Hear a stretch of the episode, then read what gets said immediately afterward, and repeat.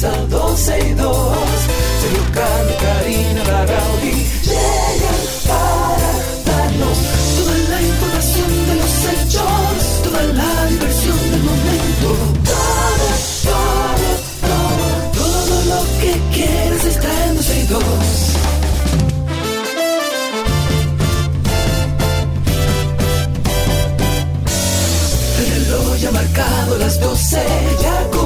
comienza 12 y 2. Sergio y Karina Larrauri llegan para darnos toda la información de los hechos, toda la diversión del momento.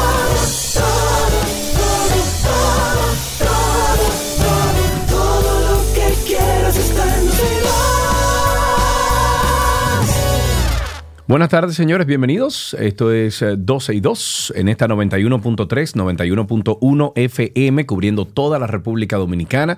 También estamos en la vía digital por 91, la 91fm.com y este programa tiene su propio portal también, es 1, 2 y 2.com, 12 y 2.com. Ahí está Karina, ahí está Chiqui, Aquí estoy ahí yo. Cristi, aquí estoy yo y todo el equipo de la 91 para estar con ustedes hasta las 2.30 de la tarde. Saludando a nuestra gente en Spaces, aquellos que se conectan a través de Twitter, de X, por ahí pueden encontrarnos como 12 y 2 y sumarse ya al grupo de personas que escuchan el programa a través de Twitter y que además pueden participar por esa vía. Ponernos al día es lo que nos toca siempre al inicio de este programa. En el caso del médico Wazar Gómez, recordemos este caso de un médico que fue apresado de manera arbitraria, pues la Dirección General de la Policía Nacional ha informado que ocho agentes de esa institución han sido sancionados perdón, con 30 días de suspensión sin disfrute de sueldo. Esto luego de determinarse, luego que hacen la investigación, que incurrieron en faltas graves, gravísimas, al momento de arrestar al médico Demetrio Huázar Gómez en una mm, intervención que se realizó el pasado 26 de enero allá en Ocoa. Los agentes que fueron sancionados por recomendación de la Inspectoría General de la Policía y en la lista están el teniente coronel Vladimir García Santos, el capitán Celestino Mateo Bremón, la mm, primer teniente Marisán Reyes Lorenzo, el segundo teniente Rubén Darío Castillo Ortiz, el sargento Reinaldo José Vizcaíno Castillo y otros tres agentes más. Después de la investigación se pudo determinar que estos agentes, si no había que investigar nada, eso estaba más que claro, pero que incurrieron en faltas Bueno, Por si graves. acaso, ¿verdad? Exacto. Y violentaron varios artículos de la ley orgánica por la que se rige esa institución. Y hay, y yo agrego, que enseñarle a, la- a los miembros de la Policía Nacional cuál es su trabajo. ¿Cuál es la Y ley? que Que, le enseñen la ley. no, ni la ley, eso es muy largo. Por lo menos los derechos fundamentales de los ciudadanos que ellos están llamados a proteger. Ellos tienen que saber que cada ciudadano con el que habla tiene derechos que él como policía, aunque sea autoridad, no puede violentar.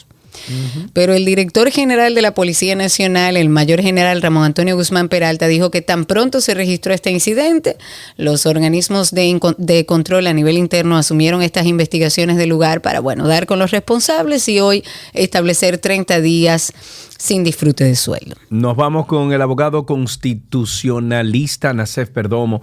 Dijo durante una entrevista que la ley 124, que crea esta Dirección Nacional de Investigación de la Controversia, porque así es que hay que ponerle, es Sí. tan mala que es insalvable. De Eso acuerdo con leí. este abogado, si bien el propósito de esta pieza es bueno, lo más conveniente es volver a realizarla desde cero a causa de las carencias tan graves y profundas que posee. Perdomo explicó que esta ley no se hizo pensando en la necesidad de organizar las labores de inteligencia del país porque no está definido. Por ejemplo, que eh, ¿Qué es una operación de inteligencia? O sea, no, no define lo que es una operación de inteligencia. No contiene una sección que especifique cuáles son sus principios de aplicación y no prevé la existencia de un manual para que se sepa cuál es el estándar de operación. Además, aclaró que no existe un régimen de la información recabada eh, que delimite durante qué tiempo las autoridades pueden tener los datos antes de ser destruidos. Entonces él puso, ¿qué pasa si resulta que la información no es necesaria? ¿Qué pasa si es utilizada para fines políticos? Eso cuestionó y bueno, ahí Bueno, muchas opiniones que dicen lo mismo. Sí, sí, sí. Eh, esto y Nacef le estuve leyendo parte de eso donde decía que no, que, que eso es insalvable, que ya, que ya ni con una mesa de trabajo, que eso hay que empezar desde cero y arrancar otra vez a elaborar eso. Bueno, se vivieron muchos momentos de tensión la tarde del día de ayer. ¿Tú viste eso en el Palacio de Justicia de Ciudad Nueva? ¿Tú no viste eso? No, perdón, dime, ¿qué pasó? Bueno, en el día de ayer, en el día de, en la tarde del día de ayer, en el Palacio de Justicia de Ciudad Nueva, estaban en medio, bueno, estaban todos los imputados del caso Ah, Pulpo. Y a uno se le cayó un vape, un cigarrillo electrónico, señor, y aquello explotó en el piso. Ya tú te imaginas la situación que se da ahí en medio de, de este proceso de juicio en el caso Pulpo. Pero de acuerdo con lo que ha ido saliendo, varias personas incluso se pararon y arrancaron a correr porque pensaron que había sido como un disparo dentro de la sala. Bueno, lo que pasa es que imagina, dentro de, de- dentro de ese contexto de estar dentro, tú puedes creer que sí, que es un Cualquier tiro. cosa, claro. Este objeto, o sea, este cigarrillo electrónico se le cae a este imputado a la mm, salida ya del segundo tribunal del distrito. Eh, iban a un receso de esta audiencia del caso Pulpo y ahí este se le cayó. Y cuando se le cayó, un- una usuaria como que iba a tomarlo para pasárselo a la persona que se le cayó, pero un agente le gritó que no agarrara el objeto porque era peligroso y varios segundos después se incendió. O sea. Ustedes, ustedes saben cómo son. Eh, eh, ¿Tú has visto los buscapiés? Sí, claro. que tú le prendías y, arranca por ahí. Bueno, él se impulsó a distancia, a dos metros más o menos, se incendió, explotó hasta que finalmente se apagó. Este mm, artefacto lo que sí provocó quemaduras al imputado en el dedo pulgar de la mano derecha y en la palma de la mano, además de quemarse el pantalón, la chaqueta y sobre este caso las autoridades dijeron que el hombre se encuentra con medida de coerción menos gravosa. Vámonos con presos en fuga. Así le vamos a poner a esta información porque la Dirección General de Servicios Penitenciarios y Correccionales informó que activó su protocolo de búsqueda y junto a miembros de la Policía Nacional persiguen a tres internos de la Victoria que se escaparon luego de participar en audiencias de sus casos en el Palacio de Justicia de Santo Domingo Este. Los internos fueron identificados como Jerry Alberto Matos Ferraras o Ferreras. Eh, el Mosquito le dicen, y su compañero de expediente José Antonio Beltré de la Cruz, la mafia y o Raúl y Ángel Junior, Junior Florentino, quienes al momento del hecho se encontraban dentro de un vehículo estacionado en el recinto judicial. Y mediante una nota de prensa la institución del sistema penitenciario dijo que las autoridades de- del centro de la Victoria, cuya seguridad está bajo el control de la Policía Nacional, se percataron de que al momento del conteo para transportar a los detenidos de la vuelta, o sea, de vuelta a la prisión, ¡ay! ¡ay! ¡Comandante! ¡Aquí faltan tres! Así de sorpresa. Ok, la Comisión del Plátano tenemos ya en nuestro país. Tenemos finalmente la Comisión del Plátano, Codo Plátano, Comisión Dominicana del Plátano. El mismo presidente de la República, Luis Abinader, emitió este decreto. No lo conozco en su totalidad, así que no quiero decir que es una estupidez. Usted tiene tontería. agricultura y dentro de aquí- agricultura usted tiene un departamento para el plátano, un departamento para el de mango, un departamento sí, para sí. que yo quién. Pero a Supuestamente íbamos a achicar el Estado, pero lo estamos favor, agrandando mucho, Eso es para poder colocar a los amiguitos ahí. Ya el PRM está camino a convertirse a otro PLD. Punto. Bueno, pero dentro de todo lo que dijo el presidente, lo que entendí, porque no lo he leído en su eh, íntegramente, pero esto es una comisión que va a ser interministerial, ministerial, o sea, entre varios ministerios, va a tener la finalidad de apoyar de manera conjunta con el sector agropecuario dedicado a la producción y comercialización del plátano, pero también asesorar al presidente en la elaboración de políticas públicas que fomenten su cultivo, su producción, su comercialización, su exportación. Pero ya tenemos Codo Plátano, que va a estar integrada por los ministros de Agricultura. Tú ves, son los mismos ministros, no más gente, a mí no me parece mal. Entonces, Codo Plátano eh, estará integrada por los ministros de Agricultura, Medio Ambiente y Recursos Naturales, Industria y Comercio, los administradores del Banco Agrícola y del Banco de Reservas. Está también el director del INDRI, de INESPRE está el presidente de la Asociación Dominicana de Productores de Plátanos y dos representantes de la, bueno, de la cooperativa o asociaciones de productores de plátanos de las 10 regiones del país.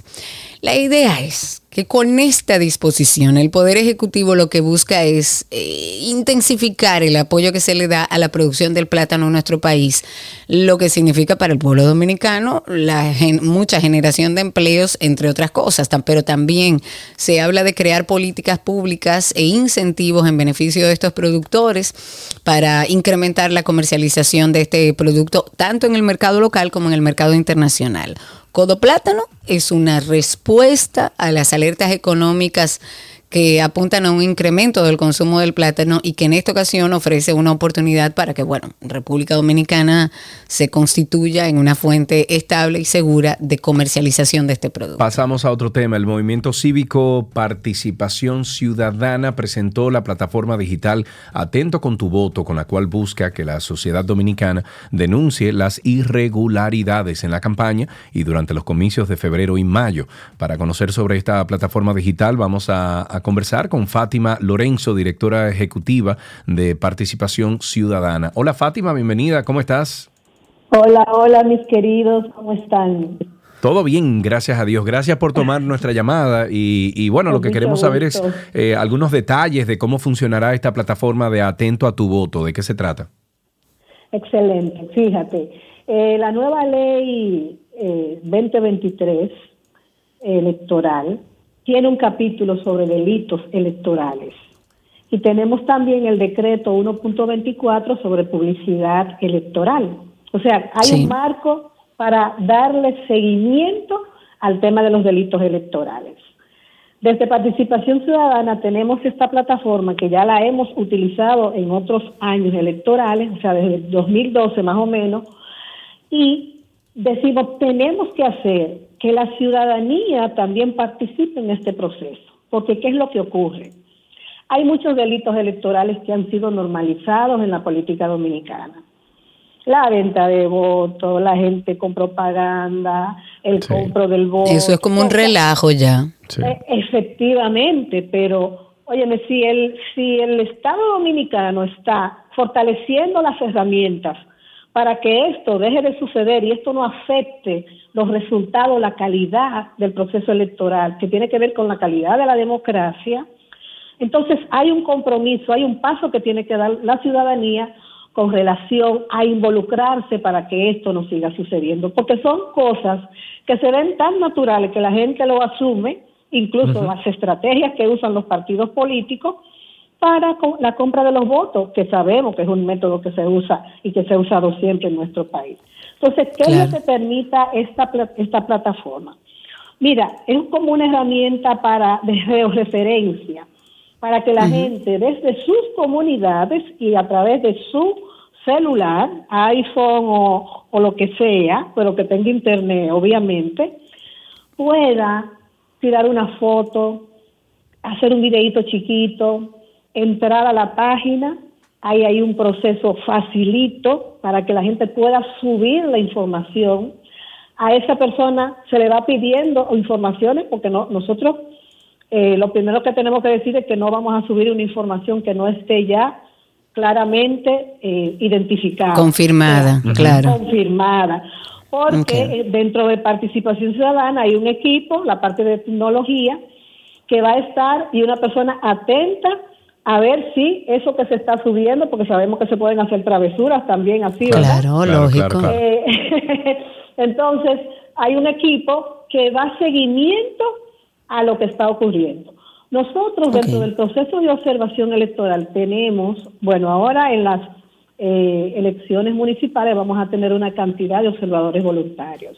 Entonces, no es solamente que la gente va a poder hacer sus denuncias, sino que hay personas en el territorio que son voluntarios de PC que pueden verificar la información, que pueden hacer contacto con ellos. Porque el objetivo al final es que la ciudadanía se comprometa con el tema de la transparencia en el proceso electoral. Claro, que sea parte de...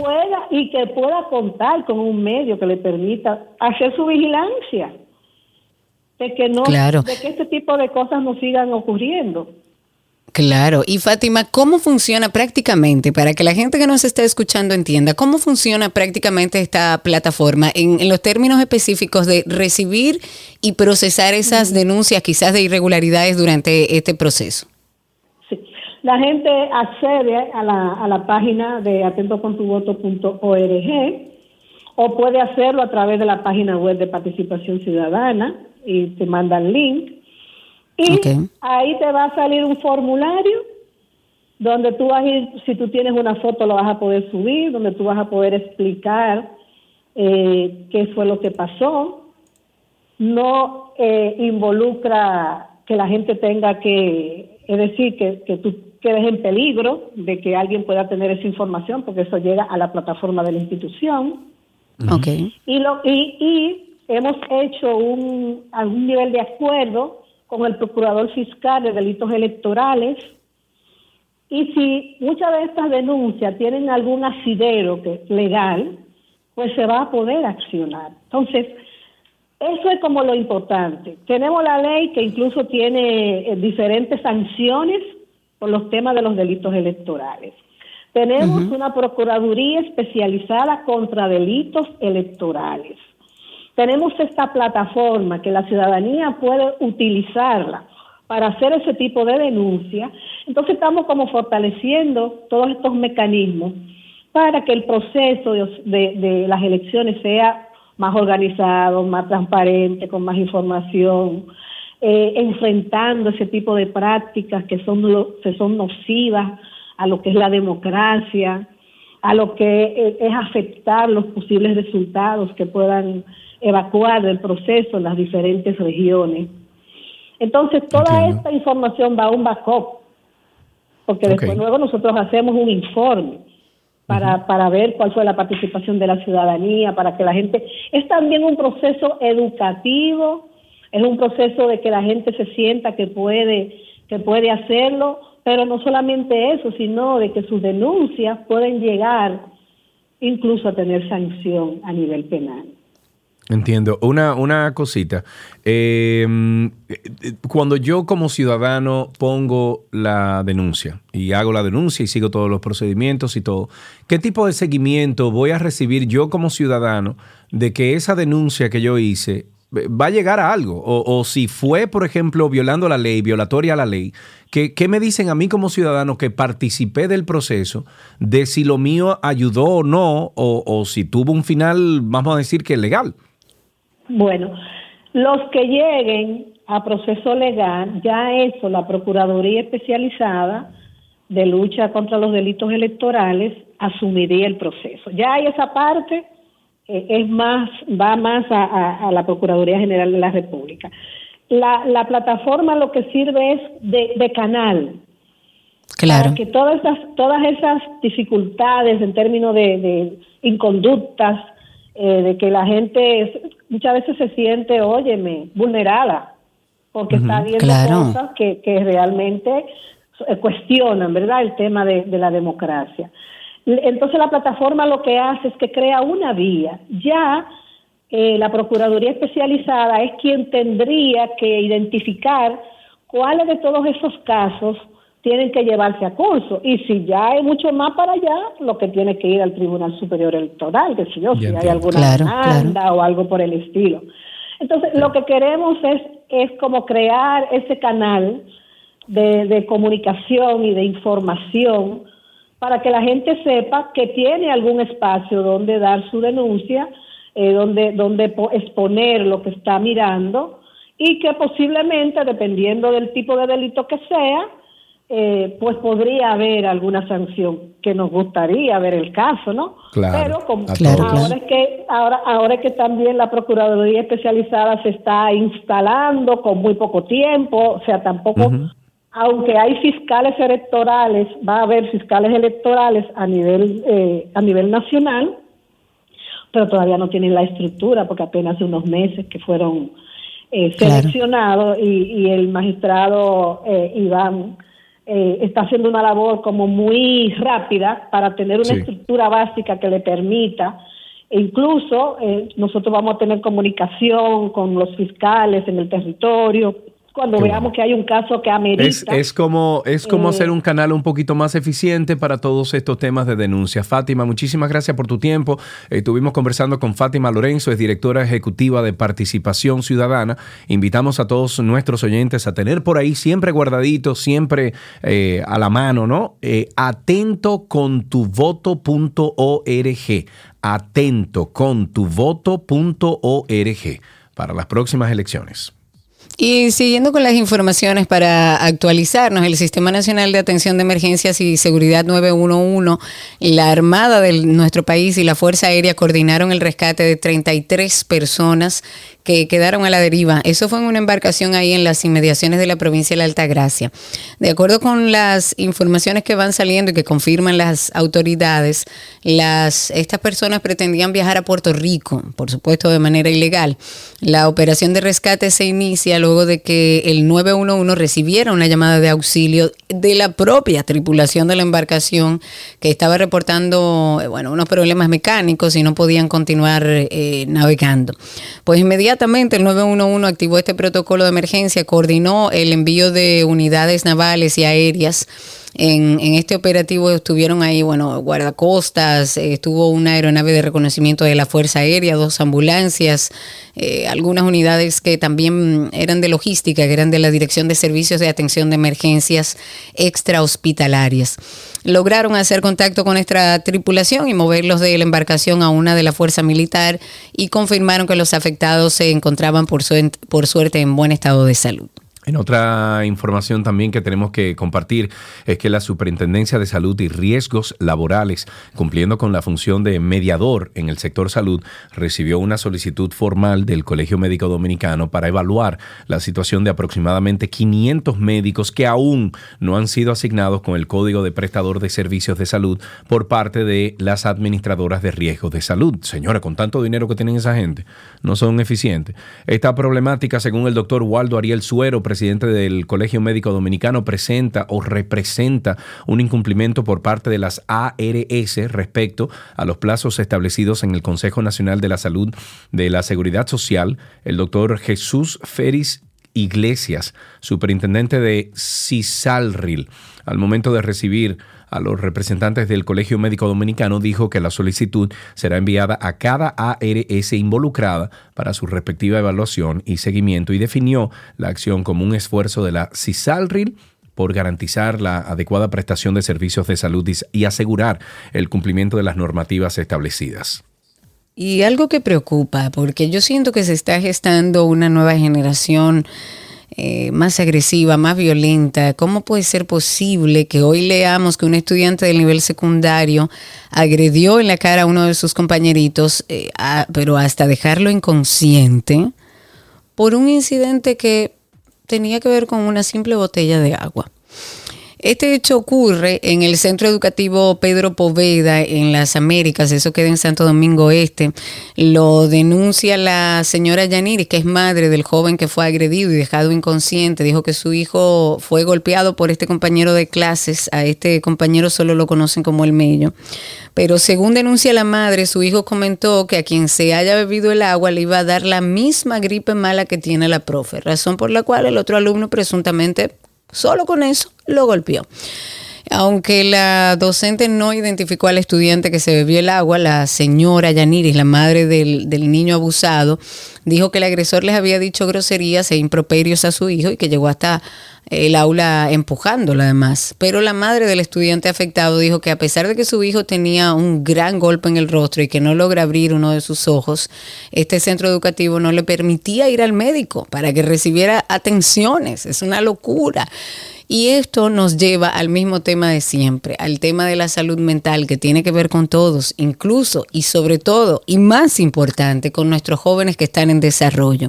Estamos viendo un alto nivel de agresión, de violencia en nuestras escuelas y ojalá desde el gobierno, desde el Estado, se puedan tomar decisiones para hacer un levantamiento de qué es lo que está sucediendo y cómo podemos abordar esta situación desde un punto de vista más terapéutico, más profesional, con psicólogos que puedan ver, lo que realmente está pasando y cómo podemos enfrentarlo. El Sistema Nacional de Atención de Emergencias y Seguridad 911, la Armada de la República Dominicana y la Fuerza Aérea Dominicana coordinaron el rescate de 33 personas que quedaron a la deriva en una embarcación en las inmediaciones de la provincia de la Altagracia. Eso la dije ya yo, hablamos así de tal eso. cual, exacto. Claro que sí, hablamos de eso más arriba. Sin embargo, también quiero tomar el, te- el te- eh, el tema del presidente de Kenia, William Ruto, que ha informado que Kenia seguirá adelante con estos planes para liderar la misión de seguridad aprobada por el Consejo de Seguridad de la ONU en Haití. Esto a pesar de que un tribunal de Kenia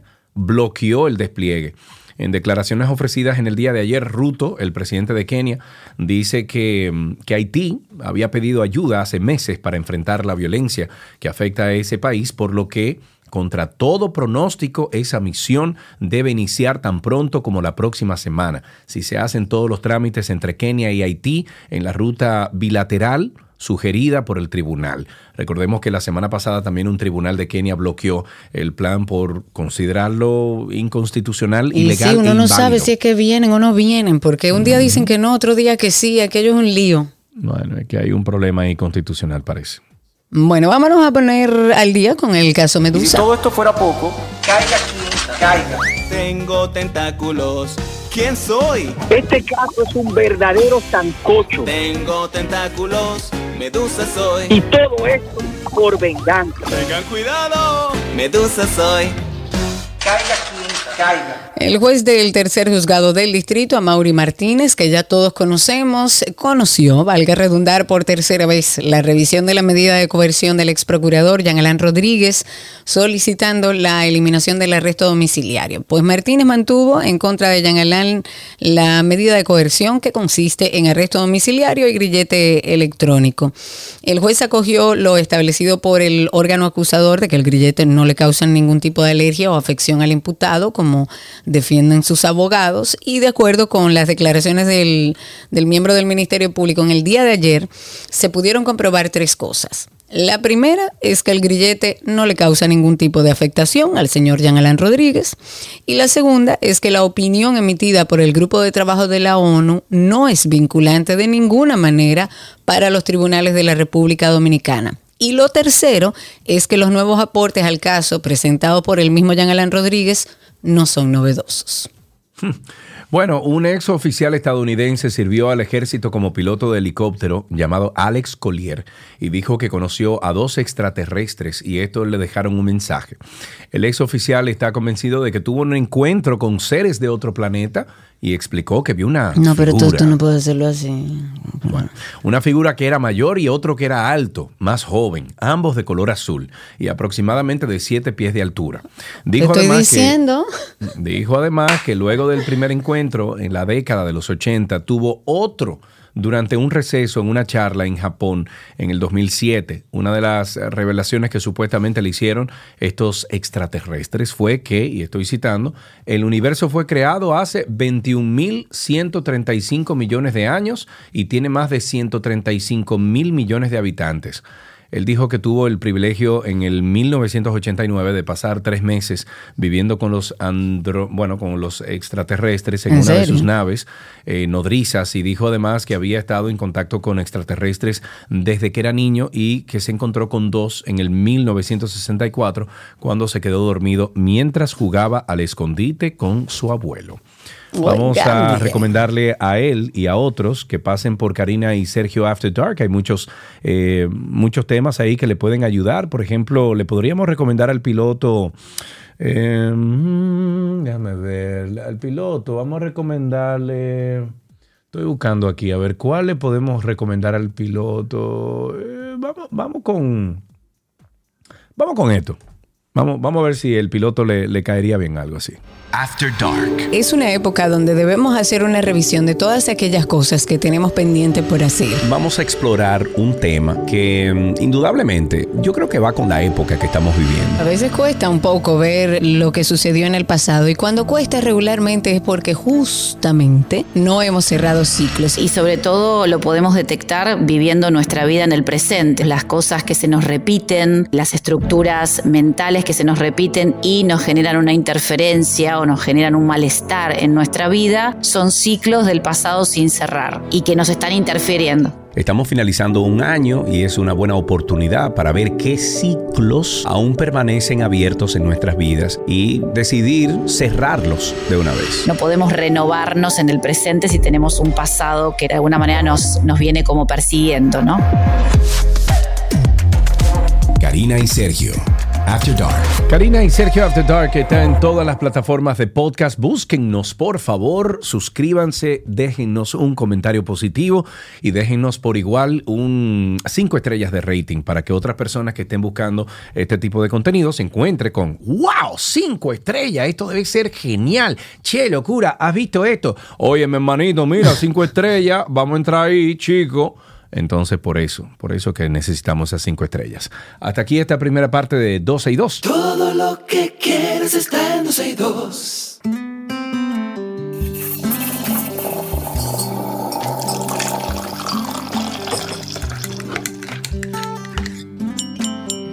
Estamos en nuestro cafecito de las 12. Todos los jueves tratamos de compartir con un cafetero que ustedes conocen. Mira lo que tengo aquí. Mire, yo estoy tarde, el mío se acabó y me falta otro. Mi Pero hoy nos vestimos de gala. A mí debieron como avisarme para yo ponerme brillo, cosa, porque esto es un honor enorme recibir y bebernos este cafecito con la comunicadora, conferencista, maestra de ceremonia, maestra. Yo creo que esa es una palabra que, que la define. Sí, Lisa sí, Selman sí, está sí, con sí. nosotros. Qué bellos, chicos. Gracias, gracias. Demasiado para mí. No, yo siempre soy aprendiz y hoy aprendí cosas nuevas con ustedes, así que feliz de poder interactuar. Hoy aprendiste a hacer una, una entrevista o dar una entrevista a distancia con buena calidad de audio. Exacto. ¿Qué comes que adivinas? Eso mismo. Bueno, ¿qué te digo? Lisette, para nosotros es un verdadero, verdadero placer tenerte aquí. Yo espero que ya tú hayas tenido tu primera o segunda tacita de café porque vamos a hablar un poquito de café primero. ¿Quién te introdujo en la vida del café? Ay, si tú supieras que eso era como una tradición en mi casa, mi papá, mi mamá, mi hermana, es mayor que yo, café. Además, el café tiene como un encanto especial, desde el aroma hasta el sabor y lo que genera alrededor del café. Para mí el café es básico, no sé, como parte de la vida. Es así. ¿Tú recuerdas, Lisette, la última persona con la que te tomaste un cafecito? Y te lo pregunto porque tal como tú dices, el café como que te lleva a algo, como que es un ritual, es un proceso. Y dentro de esos procesos a veces compartimos con alguien. ¿Recuerdas cuál fue esa última persona? Si tú supieras que sí, y fue en una circunstancia de las que me gustan, es decir, no planificado, fue Genial. con el segundo de mis hijos y su esposa, habíamos salido a otra cosa Ujú. y de repente, como a los tres nos gusta el café, pero vamos a tomar un cafecito y nos sentamos sin haber planificado eso, Ujú. íbamos a hacer la gestión y cada quien devolverse a lo suyo. Pero nos tomamos ese tiempo y conversamos y nos encontramos con gente que hacía mucho que no veíamos. Yo en particular tenía un amigo que hacía mucho que no veía. Claro. Y fue tan placentero, la verdad. Qué lindo. Eh, pero sí, tienen ustedes razón. Hoy día vivimos tan agitados que a veces no sacamos, no es que no nos da, no sacamos el tiempo Es así. para ese café, mirarnos a los ojos y conversar. Es así, completamente. ¿Cómo tú te tomas el café, Lisette? ¿Cómo- eh, ¿Hay alguna preparación específica? ¿Tú lo tienes como ritual? Mucho- muchos de nuestros invitados nos han dicho eso, como que el café es un ritual para ellos. ¿Es así para ti? Ustedes se van a reír de mí. Si estuvieran en mi cocina, se dieran cuenta de que yo tengo una máquina de café expreso de cuatro tazas. Tengo otra máquina de la de cápsula. Tengo un colador de los del campo. Tengo bueno. greca de todo mundo. número de tazas. Tengo la greca francesa. Yo amo el café y para mí, sí, es un ritual eh, como en- encantador y me gusta probarlo con, con diferentes formas. Claro, como ya yo tengo seis meses a dieta, he tenido que aprender a bebérmelo sin azúcar. Que muy bien, te veo Pero muy bien, bueno, hermosa. Sí. A propósito de este cafecito de tu carrera, sabemos que estás rumbo ya a cumplir cuatro décadas en los medios de comunicación, llevando una carrera Dios mío, sí. magistral, llena de honor. ¿Te sientes conforme? ¿Sientes que te falta algo por lograr? Yo me siento muy satisfecha, sí, y agradecida también por todo, por todo, por lo que me ha traído la carrera en función de, de aprendizaje, de nuevos horizontes, de desarrollo, de servicio, pero si siento que me falta algo, claro, yo siento que me falta todo. En realidad... Eso es vida. Sí, yo creo que en la medida en que uno todavía respire, tiene que tener... Algo que hacer. Claro, Claro. eh, metas que alcanzar, o sea que sí, sí, siempre tengo cosas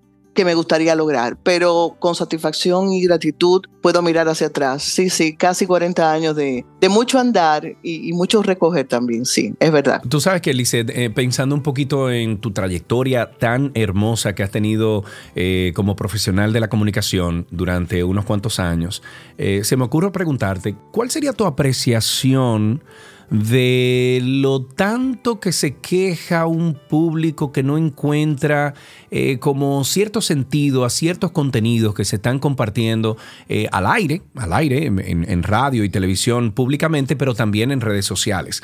Eh, te doy un preámbulo. Yo decía el otro día, y lo comentaba con Karina al aire en el programa, que decía que a mí no me parece una mala idea que las redes y los medios digitales tengan eh, no los mismos, pero ciertos eh, rieles, ciertas, ciertas eh, reglas Normas. a seguir, normas a seguir como tenemos nosotros en los medios tradicionales. Entonces, tu apreciación de la comunicación y luego si tú estarías de acuerdo con algo como lo que hemos propuesto. Digo que los medios y las redes reflejan la sociedad que vivimos y están los que como ustedes, otros tantos y yo procuramos consumir buenos contenidos y aportar de la misma manera, porque de eso se aprende, así se crece y es lo que nos permite desarrollarnos. Y también están los que o por ignorancia o por falta de compromiso y responsabilidad, pues simplemente utilizan esas ventanas para hacer lo que les venga en gana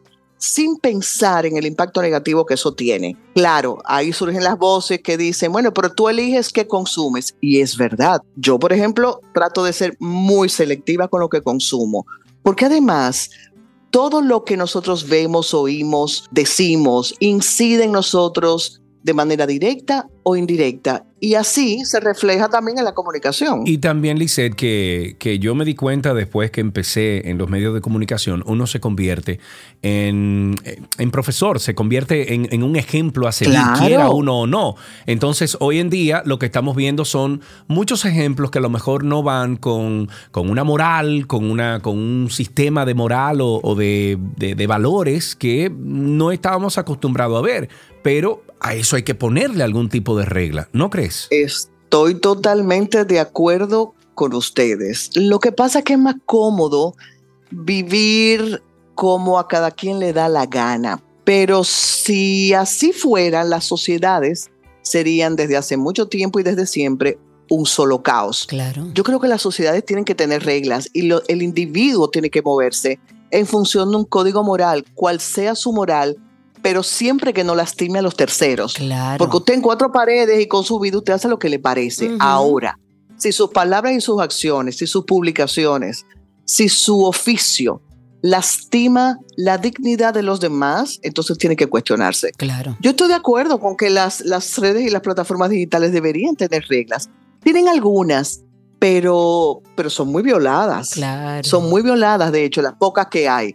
Y yo creo que nosotros, lejos de tirar la toalla, porque confieso que a veces digo, pero valdrá la pena, recojo y digo, no, es que no podemos dejarle todo el espacio Claro. a, a lo vacuo, a lo banal. Tenemos que insistir para que, sobre todo, no solo la juventud, hay muchos adultos buscan buenos contenidos. Claro. Tanto en los medios tradicionales, que tristemente muchos se montan en la ola, tristemente, como en las redes sociales y las plataformas digitales. Yo creo que tiene que haber un código de actuación y de contenido también. Estoy de acuerdo contigo. ¿Has enfrentado, Lizeth, algún desafío a lo largo del ejercicio de tu carrera? ¿Algo en particular que tú hayas dicho, mira, esto fue un catalizador de cambio para mí? Mantenerme vigente a pesar del paso del tiempo y haciendo uso de lo que las, las innovaciones, la tecnología que comenzó en la década de los 90 trajo consigo, porque yo creo que el que no fluye con el tiempo se queda atrás. Es así. Y, y todo va tan rápido ahora. Mucho. Eh, pero todo, todo trae sus cosas buenas y yo trato de quedarme con, con eso y, y hacerlo una herramienta útil que me permita diversificarme, reinventarme, como se dice ahora, sin renunciar a mis principios. Y creo que ese ha sido como el, el, el, mayor reto. He tratado de nunca engrosar el grupo de los que dicen, no, pero yo tengo 20 años haciendo esto, me ha ido bien, no me venga ahora con historias. No, yo creo que siempre se puede uno reformular y, claro. y volver a aprender o, o mejorar lo que ya uno hace. Entonces, creo que ese ha sido mi gran reto. Sí, fuera de la comunicación, Lizeth, yo nunca he sabido, y mira que te conozco hace muchos años, pero nunca he sabido qué otras cosas tú haces, qué te apasiona, cuáles son tus hobbies, eh, en qué tú entretienes el tiempo fuera de la comunicación. Yo digo que hay que ponerle más hora al día, una media suela al día. Apúntame ahí, por favor. Ah, ay, sí, yo sé. Yo quiero 48 horas y 3 de Sergio. Así mismo. Tú sabes que me encanta mucho viajar. Qué rico. Y como me gusta viajar, amo también leer, porque como a veces el bolsillo, bueno, a veces no, nunca el bolsillo da para todo lo que uno quiere viajar, no hay mejor manera de viajar que leer. Sí. Eh, leer en, en, distintos géneros, eso, eso es abrir la puerta a un, a un, universo y por tanto un infinito. Amo leer. ¿Has hecho la transición leyendo en digital o escuchando audiolibros? Leo en digital también, pero te soy honesta, sigo prefiriendo el libro físico. Hasta que conozcas es... los audiolibros, mi amiga Lisette. Sí, yo también los consumo. Mira, eh, eh, mira, Lisette, yo me, yo me negué permanentemente a eso y yo le decía que no, que a mí me gustan mis libros, yo soy muy romántica yo tengo que rayar y, y, y poner cosas en el libro. yo también. Y pues, sin embargo, Lizeth, mira, para mí ha sido una terapia para mi salud mental escuchar audiolibros en los tapones en medio de mi traslado. Es más, a veces quiero que haya más tapones para que no se acabe el libro en medio del tránsito. Yo oigo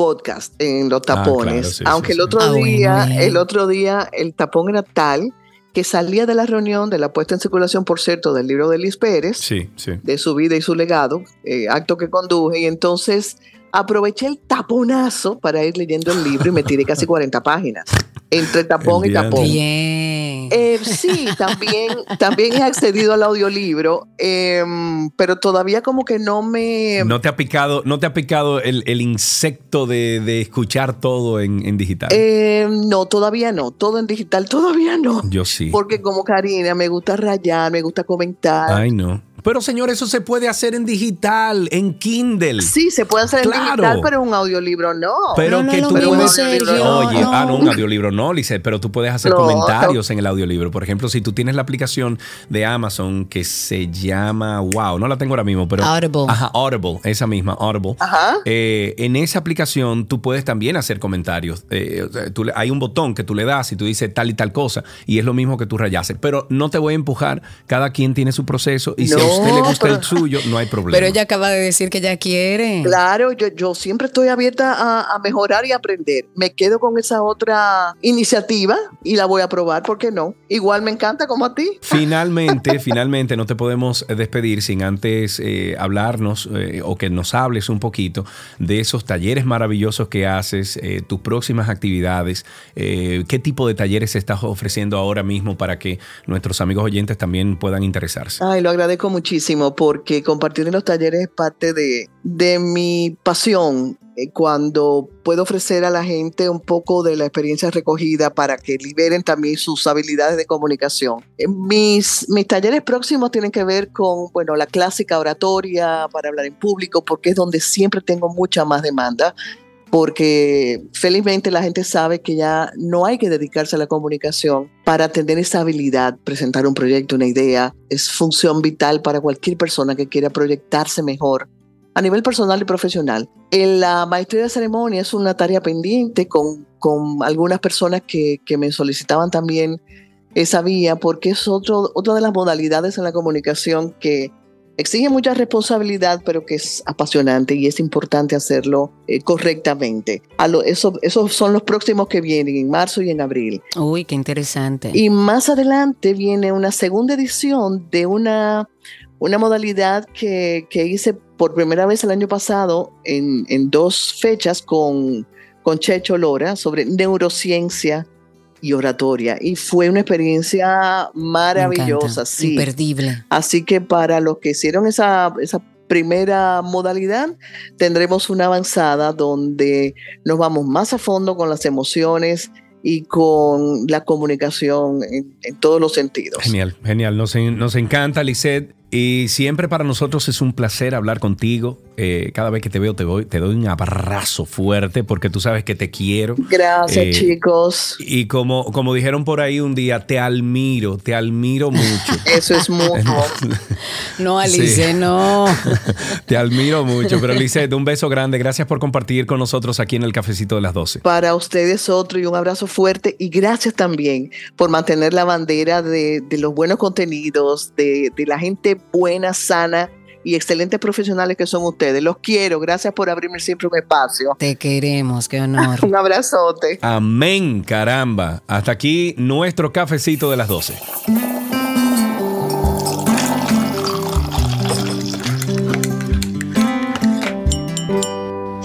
Todo lo que quieres está en 12 y 2.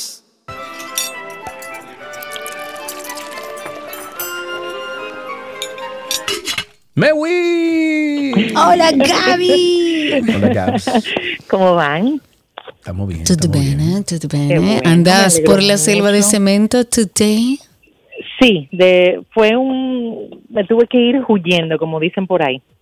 Pero bien, estoy aquí. Corriendo. Por un buen propósito. Bueno, pues bienvenida y bienvenida a tu segmento para seguir esta semana con el delicioso chocolate como ingrediente.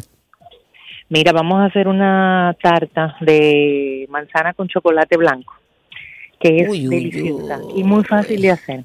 Vamos a necesitar 100 gramos de chocolate blanco, unas tres manzanas, eh, preferiblemente tipo Pink Lady, un huevo, media taza de harina, un cuarto de cucharadita de bicarbonato, una cucharada de zumo de limón. También vamos a necesitar una cucharada de mantequilla. Esto es más que todo para engrasar el molde. Dos cucharadas de azúcar morena, media taza de crema para batir y un molde preferiblemente rectangular y que se pueda desmoldar fácilmente. Lo que vamos a hacer es cortamos nuestras manzanas y vamos a laminarla bien finito. Les recomiendo cortarla en cuatro, como si fuera eh, a la mitad y, y luego eh, como en gajos. Y esos gajos hacer láminas que sean bien finitas. Entonces la vamos a poner en un bowl y la vamos a agregar el zumo de limón. Aparte vamos a poner a precalentar nuestro horno a 350 grados. Vamos a tomar la crema, la vamos a llevar a calentar por 30 segundos en el micro y vamos a agregar el chocolate en trozos. Y aquí con un- una espátula vamos a mezclar para derretir el chocolate. Y aquí le vamos a agregar el huevo, la harina, el bicarbonato y vamos a mezclar. Vamos a colocar las manzanas en nuestro molde preengrasado como intercaladas, una arriba de la, otra en una misma dirección. Y sobre las manzanas, ya cuando la coloquemos en el molde, le vamos a agregar eh, la- el líquido de la crema con el huevo, la harina, etcétera. Y por arriba vamos a espolvorear el azúcar crema. Esto lo vamos a llevar por 15 minutos al horno, vamos a retirar, vamos a dejar que enfríe, desmoldamos y voilà. Voilà, pero fácil y delicioso. Vi ahí que subiste ya la receta de nuestros mousse de chocolate de aguacate. Ah, ¿Cómo fue? Ahí te perdí. Que vi que la subiste, ¿verdad? Ah, sí, subí la receta del mousse de chocolate de aguacate, que sé que ponerle Cari y Gaby. Cari Gaby, sí, señor. Y señores, pruébenlo con sus hijos. Si no comen aguacate, quédense calladitos y hagan esa receta. Vayan al perfil de Gaby, gabriela.reginato, o a nuestra página 12y2.com, que ahí está esa receta y es deliciosa. Gaby, muchísimas Así es. gracias. Un beso enorme.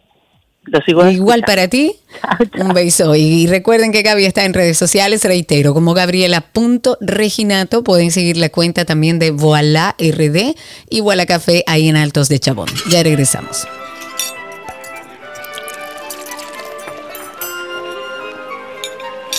Todo lo que quieres está en 12 y 2.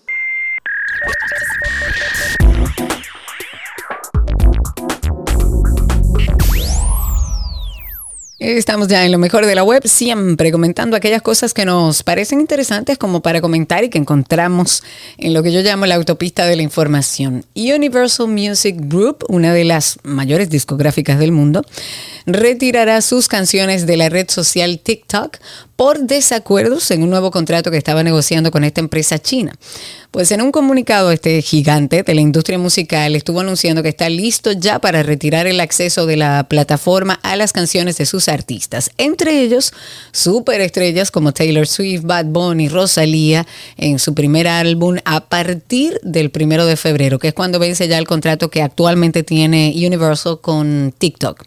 Pues Universal acusó a la empresa tecnológica con sede en De estar utilizando tácticas de acoso e intimidación para forzarle a aceptar un contrato menos justo y con menor valor que el actual. En el documento, UMG explicó que TikTok propuso en las negociaciones de este nuevo contrato que iba a pagar a los artistas mucho menos por las reproducciones y por el uso de sus canciones de lo que ofrecen otras plataformas eh, iguales de redes sociales. Y estuvieron eh, también denunciando que la red social se ha negado a tomar medidas suficientes para proteger a los artistas ante la avalancha, señores, de contenido que genera la inteligencia artificial y por supuesto las infracciones a los derechos de autor. Ellos incluso afirmaron que TikTok está intentando construir un negocio basado en la música, porque realmente es así. TikTok es muy musical, de hecho hay, hay canciones que han salido de ahí, hay canciones de hace muchísimos años que han revivido incluso en TikTok. Los creadores de contenido en la plataforma, que ya cuenta con más de mil millones de usuarios en todo el mundo, usan con frecuencia canciones de estos populares artistas de, de Universal con sus videos y ellos lo que quieren es que el contrato sea lo más justo posible. Eh, bueno, otra cosita que vamos a compartir con ustedes y me parece relevante es que el director ejecutivo de Meta, Mike, eh, perdón, Mark Zuckerberg, pidió perdón a un grupo de familiares que aseguran que sus hijos fueron víctimas de abuso sexual por culpa del Internet, por culpa de las redes sociales, pero negó que el uso de redes sociales dañe a la salud mental de los menores. Durante una audiencia en el Senado de los Estados Unidos, perdón, en la que también testificaron los directores ejecutivos de Snap, de Discord, también de X, de Twitter, TikTok, para analizar las, las acciones que los gigantes tecnológicos llevan a cabo para detener el abuso sexual infantil en sus plataformas, Zuckerberg defendió a Meta de las acusaciones sobre abuso, puntualizando que no existe prueba científica que relacione el uso de redes sociales con una peor salud mental. El director de Meta dijo que, de acuerdo con este reciente informe de las Academias Nacionales de Ciencias, que evaluó a más de 300, eh, bueno, evaluó más de 300 estudios, no apoya la conclusión de que las redes sociales causan cambios en la salud mental de los adolescentes. Sin embargo, sabe que eso no es así. El argumento causó revuelo entre el público en el que habían familiares de víctimas de acoso en redes sociales a los que Zuckerberg acabó pidiendo perdón públicamente a petición de los congresistas. Hay, hay algo que hay que destacar y el otro día, ya no me acuerdo con quién era que yo estaba hablando, yo creo que con, era con Irving. No recuerdo con quién era, pero no era al aire, fue una conversación que estábamos teniendo. Y entre chanza y risas y qué sé yo, nosotros llegamos a la conclusión de que no es lo mismo. Por ejemplo, eh, la gente decía, bueno, pero que esto pasa siempre, el bullying pasa siempre, los acosos pasan siempre. Sí, pero no es lo mismo que tú estés en un colegio con 300 estudiantes y que a ti te hagan bullying tres o cuatro personas a que millones de gente cojan un meme tuyo y te hagan bullying, eso tiene que afectar Pero no solamente eso, el balance mental de un niño. Más allá de la interacción, que ya de por sí es bastante tóxica en redes sociales, porque el anonimato que te dan las redes sociales te da la libertad para tú decir lo que quieras, lo que te dé la gana. Pero más allá de eso, está comprobado que incluso hoy en día hay profesionales trabajando con la nivelación de la dopamina. ¿Por qué? Porque las redes sociales lo que te genera es ese estímulo constante de información nueva, te genera la necesidad de seguir haciendo eso eh, en cualquier documental que usted busque se lo va a decir, hablado por expertos. De hecho, si se ven el, documental que se llama Social Dilemma, era, se llamaba, ¿verdad? Sí, ok.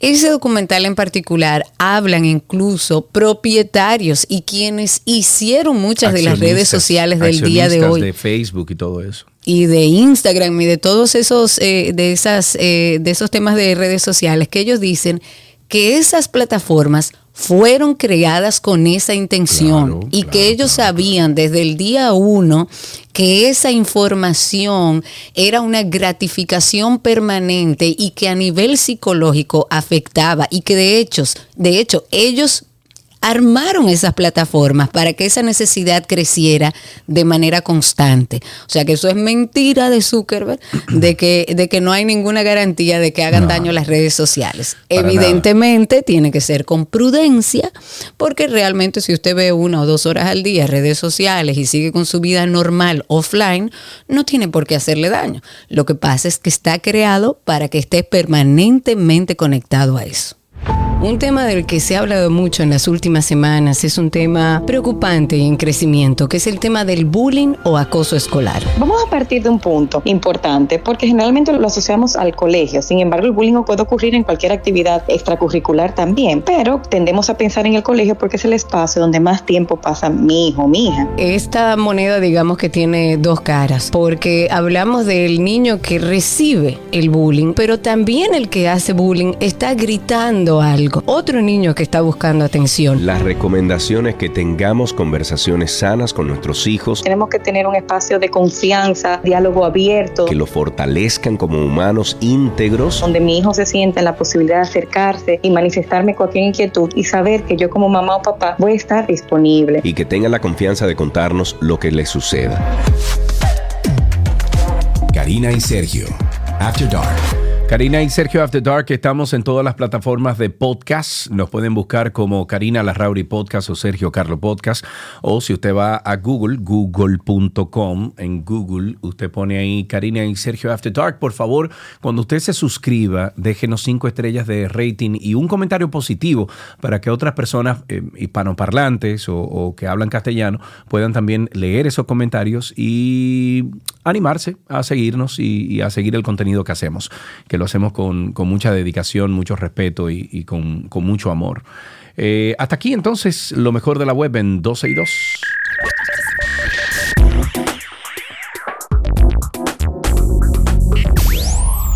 Todo lo que quieres está en 12 y 2.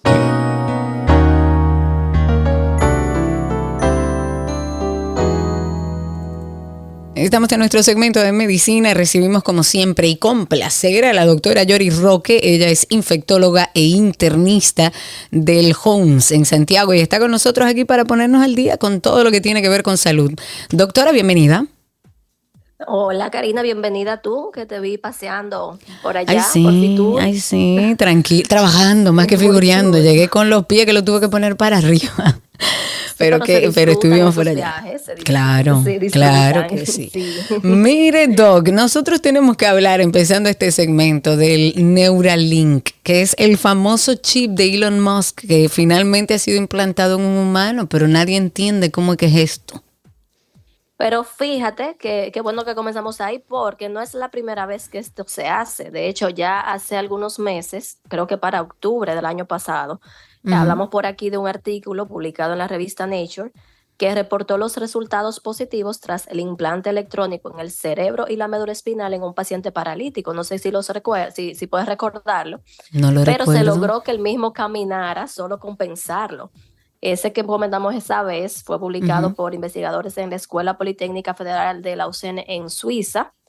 Y ahora obviamente sale esto, obviamente llama mucho más la atención por ser de quién se trata, y decir que él obtuvo, o sea, la compañía de Musk obtuvo la aprobación de la FDA desde mayo del año pasado para ya realizar pruebas en humanos. Hay que agregar que, que, sí se ha criticado mucho porque eh, se había acusado de que había, se ha producido la muerte de muchos animales en todas las pruebas, sabes que antes de llegar a humanos se prueban en animales. Y aunque no se logró como demostrar, sí hay todavía corriendo algunas investigaciones al respecto. Entonces, finalmente, ellos van a poner a correr este estudio que tiene pautado hacer un, seguimiento a seis años, utilizando un robot que de manera quirúrgica posiciona unos 64 hilos flexibles más finos que un cabello humano en una parte específica del cerebro que controla la intención del movimiento. Este implante funciona con una batería que se carga de forma inalámbrica para grabar y transmitir señales cerebrales a una aplicación que entonces decodifica cómo la persona intenta moverse.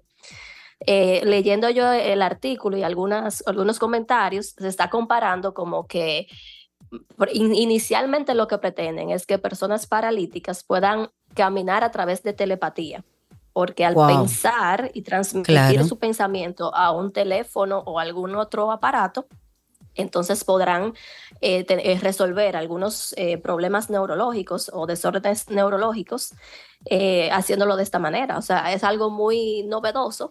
yo sé que, trae mucho. A mí me da mucho miedo, pero de que es novedoso y si realmente los resultados son los que plantean, sería maravilloso.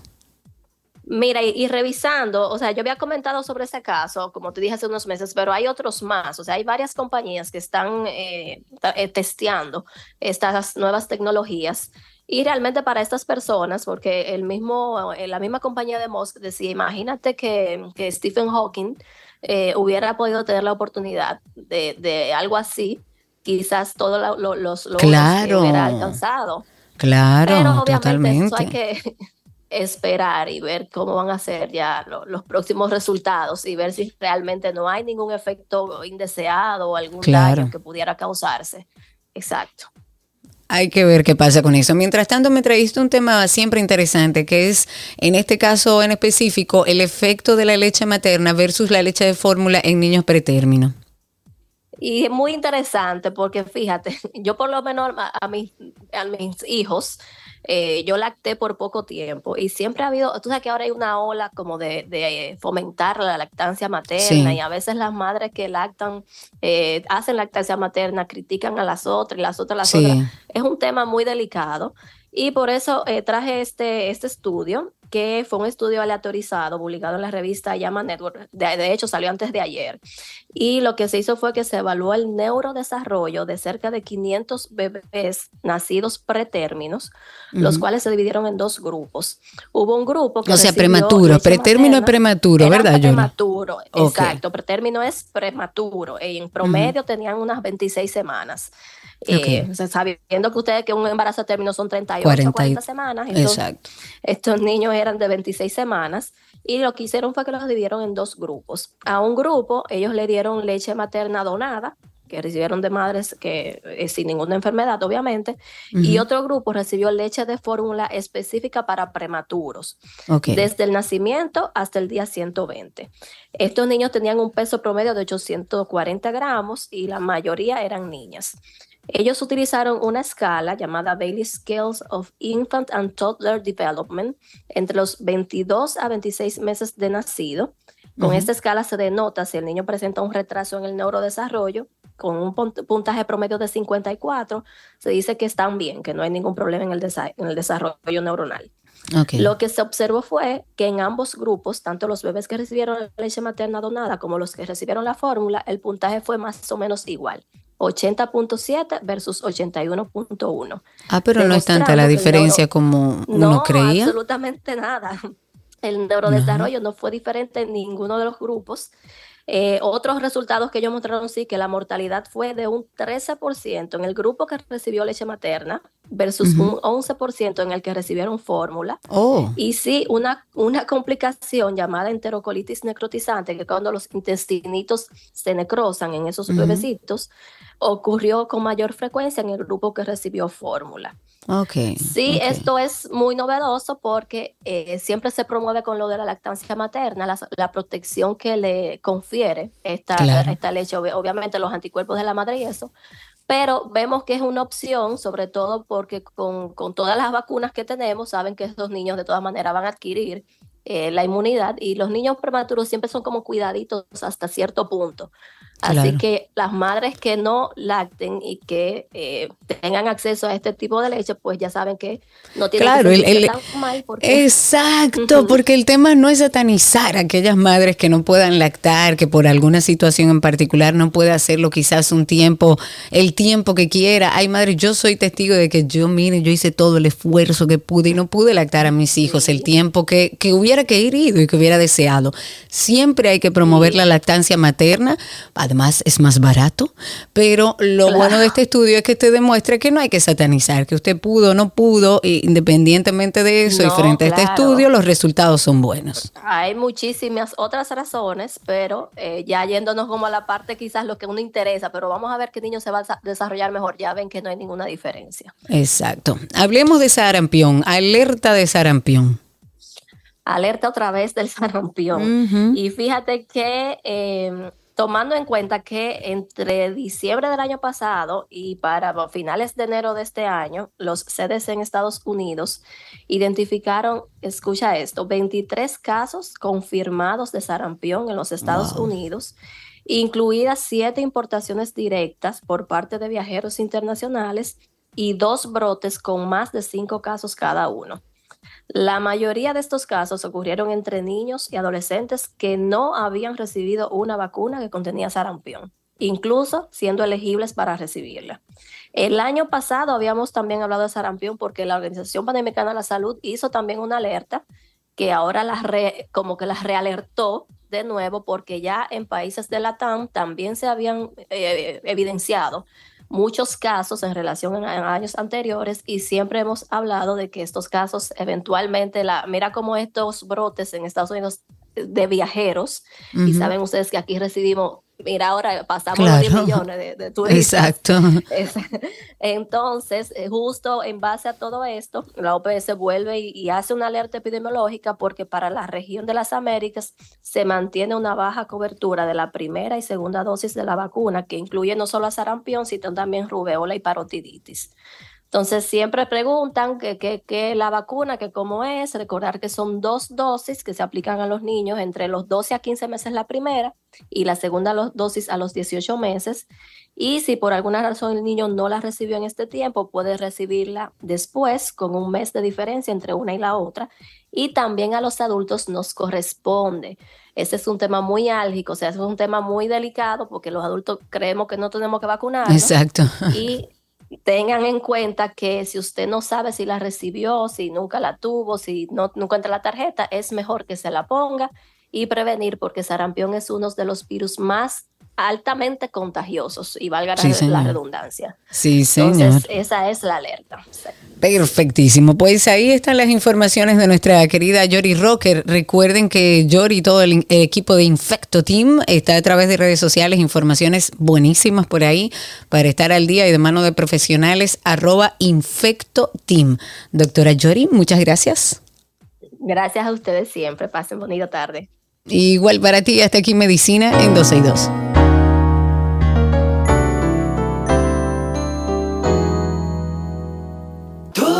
que quieres está en 12 y 2.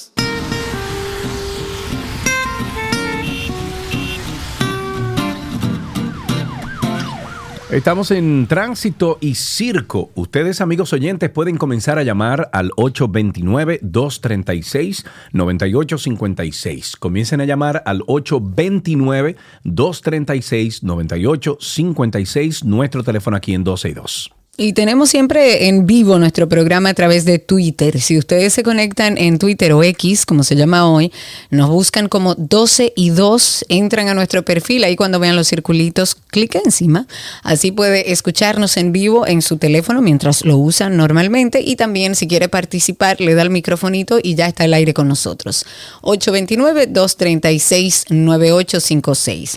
Una aclaración que hace el Sistema Nacional de Atención a Emergencias 911 eh, a propósito de que se regó una información que la gente como que no estaba entendiendo bien. Eh, mediante un documento oficial, eh, que fue enviado a la prensa, el 911 ha dicho que la información que anda difundiéndose en estos días mediante una nota de voz afirmando que el servicio fue desbordado por la atención de emergencias que estaban relacionadas con con consumo de estupefacientes, en, en, caso específico de gomas comestibles de colores, es completamente falsa.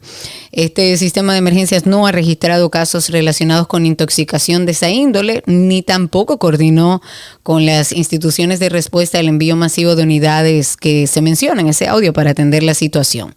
El 911 además aseguró que, que a la comunidad que sigue operando con normalidad, atendiendo todas las emergencias médicas de seguridad ciudadana, como siempre lo ha hecho, pero que lo que está circulando en ese audio en redes sociales, donde este hombre denuncia que supuestamente estaban vendiendo las gomitas alucinógenas en diferentes lugares del país y que el 911 recibió una elevada cantidad de llamadas, todo eso es mentira. Mentiras, patrañas, 829-236-9856. Nuestra amiga People está en la línea. Buenas tardes, People. Hola, people. ¿Cómo tú estás muerta en la calle? Miren. Está hoy en la calle, hay un taponazo en la José Tapia Brea, pero bien, nada, nada nuevo. Nada nuevo, lo común, lo común. Sí, estaba llamando porque esta mañana, de verdad que estoy disfrutando muchísimo caminar en la gran acera que han puesto en el malecón. De verdad que eso es divino. Pero por, por usarlo más, me he dado cuenta, hace dos semanas, un colegio específico, la promoción de un colegio, hizo una limpieza en la playa que está ahí en Guidia. Óyeme, yo quiero que tú veas cómo está ese pedacito otra vez. Igual, porque no que, creo que, porque es que ya eso de ir a recoger no está basura la ya sábana, está, por Dios. Así que dice, la pegué. Así que dice la Pero la- nada, que dice, así para que dice. tratar de concientizar. No, es que, Gracias, es que- Raíza. Es que, si aquí no se ponen fuertes con la educación para miles cosas, miles de cosas que tenemos, eh, no, Es un a conjunto de mismo. cosas. Vamos a recoger y vamos a recoger playa y vamos a recoger playa y vamos a Yo recoger. no y salgo a más a recoger Yo playa. tampoco, yo insisto, insisto en que lo hice muchas veces. Yo también. Me parece que fue muy interesante este trabajo hace algunos años. eh, porque nos, nos obligó a educarnos y a verlo en la realidad, ver lo que estaba sucediendo con, con nuestras playas y la basura. Pero ya a esta altura yo creo que todo el mundo sabe a dónde va ese plástico, dónde llega, cómo llega y que además va a seguir saliendo. Seguimos al aire. 829-236-9856. El teléfono aquí en 262, perdónenme.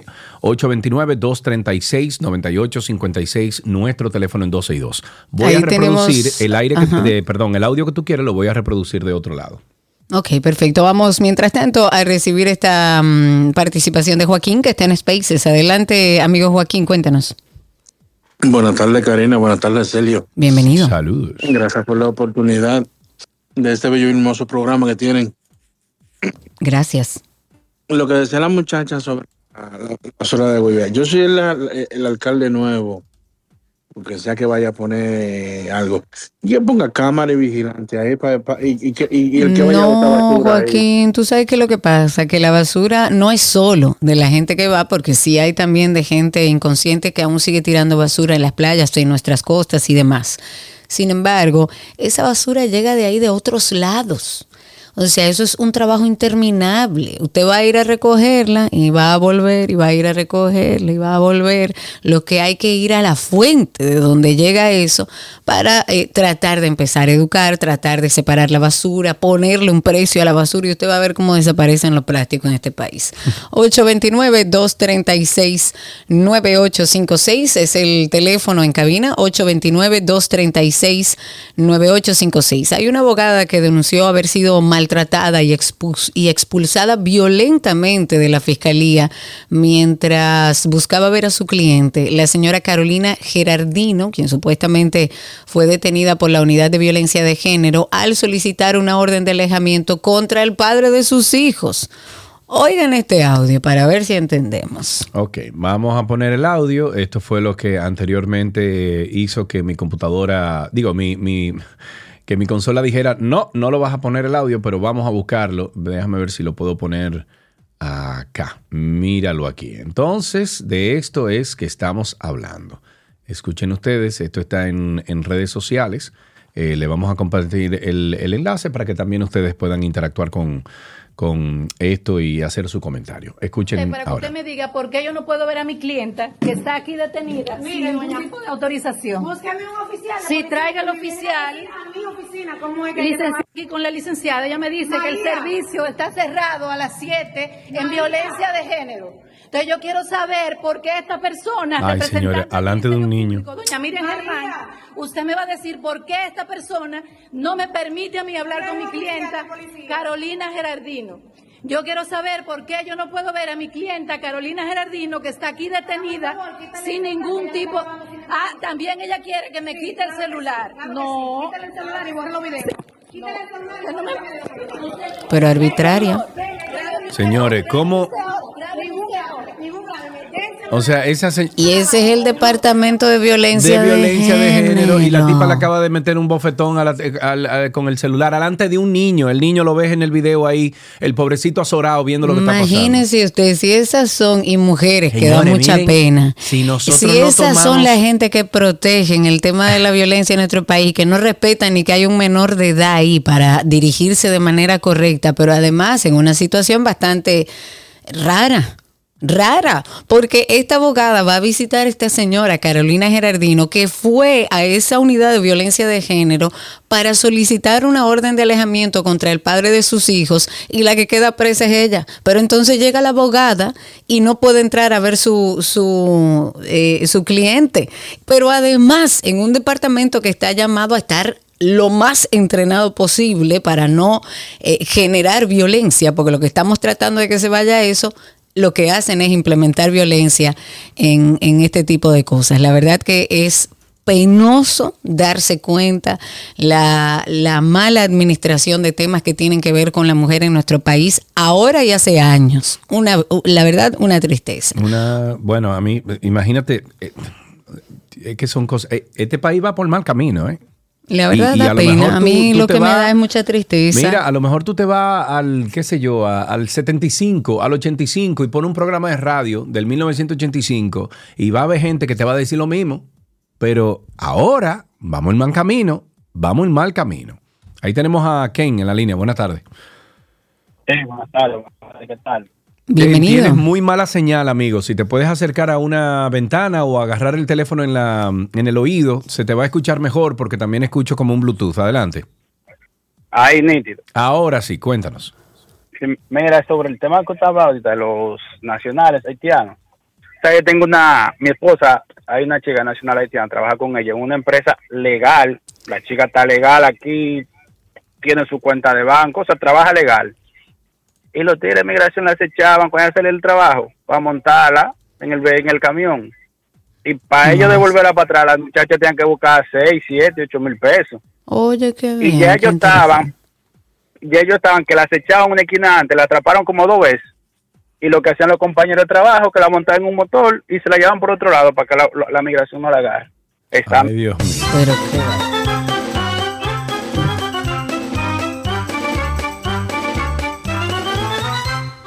Que a propósito de esto, no sé si viste, Sergio, una información de un cubano, un cubano, Un cubano, que un cubano futbolista conocido en Cuba, muy conocido en Cuba, que fue apresado justamente también por migraciones, entendiendo que era un nacional haitiano. Él, Sí, claro, no entiendo cómo, porque un cubano habla como cubano, no habla como haitiano. El haitiano tiene Bueno. un español que uno se da cuenta. No todos, vez- no todos. vez- bueno, una vez yo en Puerto Rico llegué en un avión desde Santiago y de repente había un, un puertorriqueño que estaba hablando así, chacho, esto, y era más dominicano y era tenía un pasaporte Bueno, pero, falsificado. sí, pero planteando la situación real, un, cubano habla un dominicano que se nota que es su lengua materna, que es su que lengua eh, no, principal. Pero entonces se llevan a, a este futbolista cubano, le pre- le que es un tipo de raza negra, y le preguntan por su pasaporte, sus documentos. Él no anda con su pasaporte arriba Mm. y se lo llevaron. Eh, esperen ese lío. 829-236-9856. 829-236-9856. Y a través de Twitter Spaces, recuerden que estamos ahí en vivo. Ok, eh, mírate por favor el WhatsApp, ya que estábamos hablando de, de este problema que pasó en la fiscalía. Vamos Ujú. a ponerle de nuevo el audio para que ustedes lo puedan escuchar y luego entonces vamos a hablar con la abogada involucrada. saber por qué esta persona, representante del Ministerio Público, doña Miriam Germán, usted me va a decir por qué esta persona no me permite a mí hablar con mi clienta Carolina Gerardino. Yo quiero saber por qué yo no puedo ver a mi clienta Carolina Gerardino, que está aquí detenida, sin ningún tipo. Ah, también ella quiere que me quite el celular. No. Quítale el celular y borra los videos. Quítale no me-.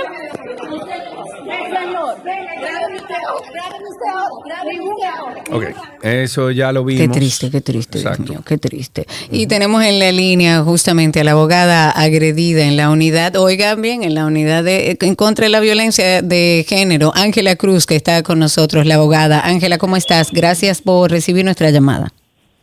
Buenas, eh, buenas tardes. Eh, bueno, no, no contaba con que iban a llamarme, pero ya que me llamaron y que eso está en los medios, eh, es mejor tener la información de, de primera mano. Claro. Bueno, Ángela, por un favor, poco, cuéntanos de la A a la Z, qué fue lo que pasó en detalle, cómo llegaron al video donde vimos. Bueno, el, eh, no voy a, eh, ya los nombres de mi, de mi clienta ya se hicieron públicos, pero como es un asunto eh, que es un expediente, ¿verdad? Uno trata de, de ser lo más eh, respetuoso posible de los datos eh, de las Claro. personas. Pero eh, mi clienta me había llamado hacía algunos días diciéndome que, que el padre de su hija estaba yendo por el trabajo de ella, eh, como vigilando y preguntando si ella trabajaba ahí y demás. Ya sabe que trabaja ahí, pero estaba haciendo eso y apersonándose. Para amedrentarla. Sí, y apersonándose por su casa eh, y vigilando y a veces en compañía de, de un, de un policía. Entonces ella me llama y me dice que le, que le habían enviado una citación eh, a, a violencia de género, eso hace ya eh, algunas semanas, y que la estaban citando a violencia de género. Entonces yo, bueno, pero si tienes una citación, ve a ver qué es lo que pasa y al mismo tiempo aprovecha para solicitar una orden de, de alejamiento. De alejamiento, esta per- sí. sí, de esta persona para que ya no esté merodeando por, por los lugares que tú estás, porque no hay necesidad. Ya ellos han tenido conflictos en, en varias ocasiones. Entonces, cuando ella llega eh, al lugar, eh, le está dando la información a la recepcionista y, y la, la magistrada, de que- la que aparece en el video, dice, ah, usted es la del otro día, que, que no atendió al, al llamado, eh, tránquemela. Entonces se llevan a la señora y se la llevan, se la llevan Oye, presa señora, estamos en la era de. Trujillo todavía. Claro, eso ocurrió en horas eh, de la tarde. Mi, mi cliente Pero ¿para qué la allá- habían citado? Y perdóname que te interrumpa, Ángela. ¿Habían citado a tu cliente? ¿Por qué razón? ¿Qué había en la fiscalía que la habían llamado para eso? Eso todavía yo lo ignoro porque hasta este momento yo no he podido ver el, el expediente, eh, pero en esa oportunidad ella decía que él había ido a citarla ya porque ella se, se negaba a verla, a permitirle ver la niña. Ellos tienen una hija en Ujú. común. Entonces yo le dije a ella, bueno, pero me parece extraño que te esté citando a esa unidad porque eso es violencia de género y lo que él quiere es un régimen de visitas, que es lo que debería Claro. hacer ir Claro. a, a, a los pepines, que es donde queda la Defensoría de Niños y Niñas, y plantear que te deja ver la niña y ahí te citen y ahí entonces sí se puede ir y discutir eso, porque ella está llevando también un procedimiento de, de solicitud de guarda formal de la niña, de que ella la tiene de hecho, pero ya la quiere para que lo diga una sentencia, para evitar Claro. Entonces, cuando ella, eso fue en esa ocasión y ya, cuando ella va, eh, por, por recomendación mía, yo le dije, anda a ver para que queden claras las cosas. Entonces se la llevan y la detienen. Entonces ahí la, ella andaba de hecho con la, con la chiquita, con la niña, y la, la detuvieron y dejaron la niña ahí. O sea, la detuvieron y la niña ahí sola, pero esa magistrada Sola. es la que tiene que estar detenida. es arbitrario. ¿sí? Entonces yo le dije, ella le dijo a su hija, llama a mami rápido, llama a mi hermana para que llame a la licenciada y le diga que me detuvieron. Entonces la niña sale del recinto, o sea, una menor, ella sale del recinto y va a, a- a- a comunicarse al, al destacamento que le queda cerca y entonces ahí empieza toda la familia a llamarme y a decirme que, le- que la muchacha está detenida. Yo en ese instante estaba en una actividad y en lo que me traslado al lugar, ya son las seis y pico de, de la tarde, y yo llego a la recepción y le digo, mire, yo soy la licenciada Ángela Cruz y quiero conversar con la magistrada que tiene el expediente de, de la joven.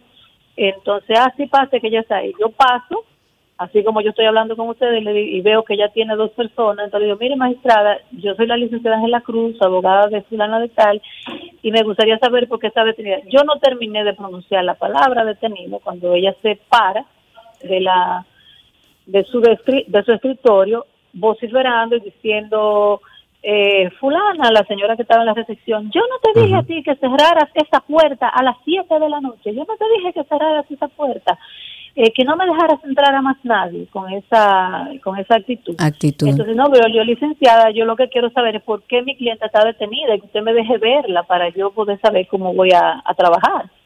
Claro. Eh, no, vuelva mañana, que ya yo cerré, yo estoy aquí desde las 5 de la mañana y ya eh, yo dije que no voy a recibir más personas. Entonces ya ahí yo me, me, me siento ultrajada personalmente como, como abogada, porque Claro. entiendo que, que lo más básico es que un abogado sea persona en el lugar para conversar con su cliente y más en una unidad que es la unidad de violencia de género que se estila, Que eso. abierta por lo menos Claro. estila hasta las 10 de la noche, o sea, la puerta se cierra para evitar que los ladrones entren y que ocurra cualquier cosa y porque las personas ahí van a dormir, van a descansar si no hay trabajo, pero esa unidad se mantiene activa para el caso de que apareciera alguna emergencia o algo así. Claro. Entonces yo me encontré rarísimo esa actitud de esta persona, entonces lo que a ti no es a sacar mi celular y a decirle que me diga en cámara para que doña Miriam Germán me diga por qué ella no me permite en esa unidad yo hablar con mi cliente y saber por qué está detenida.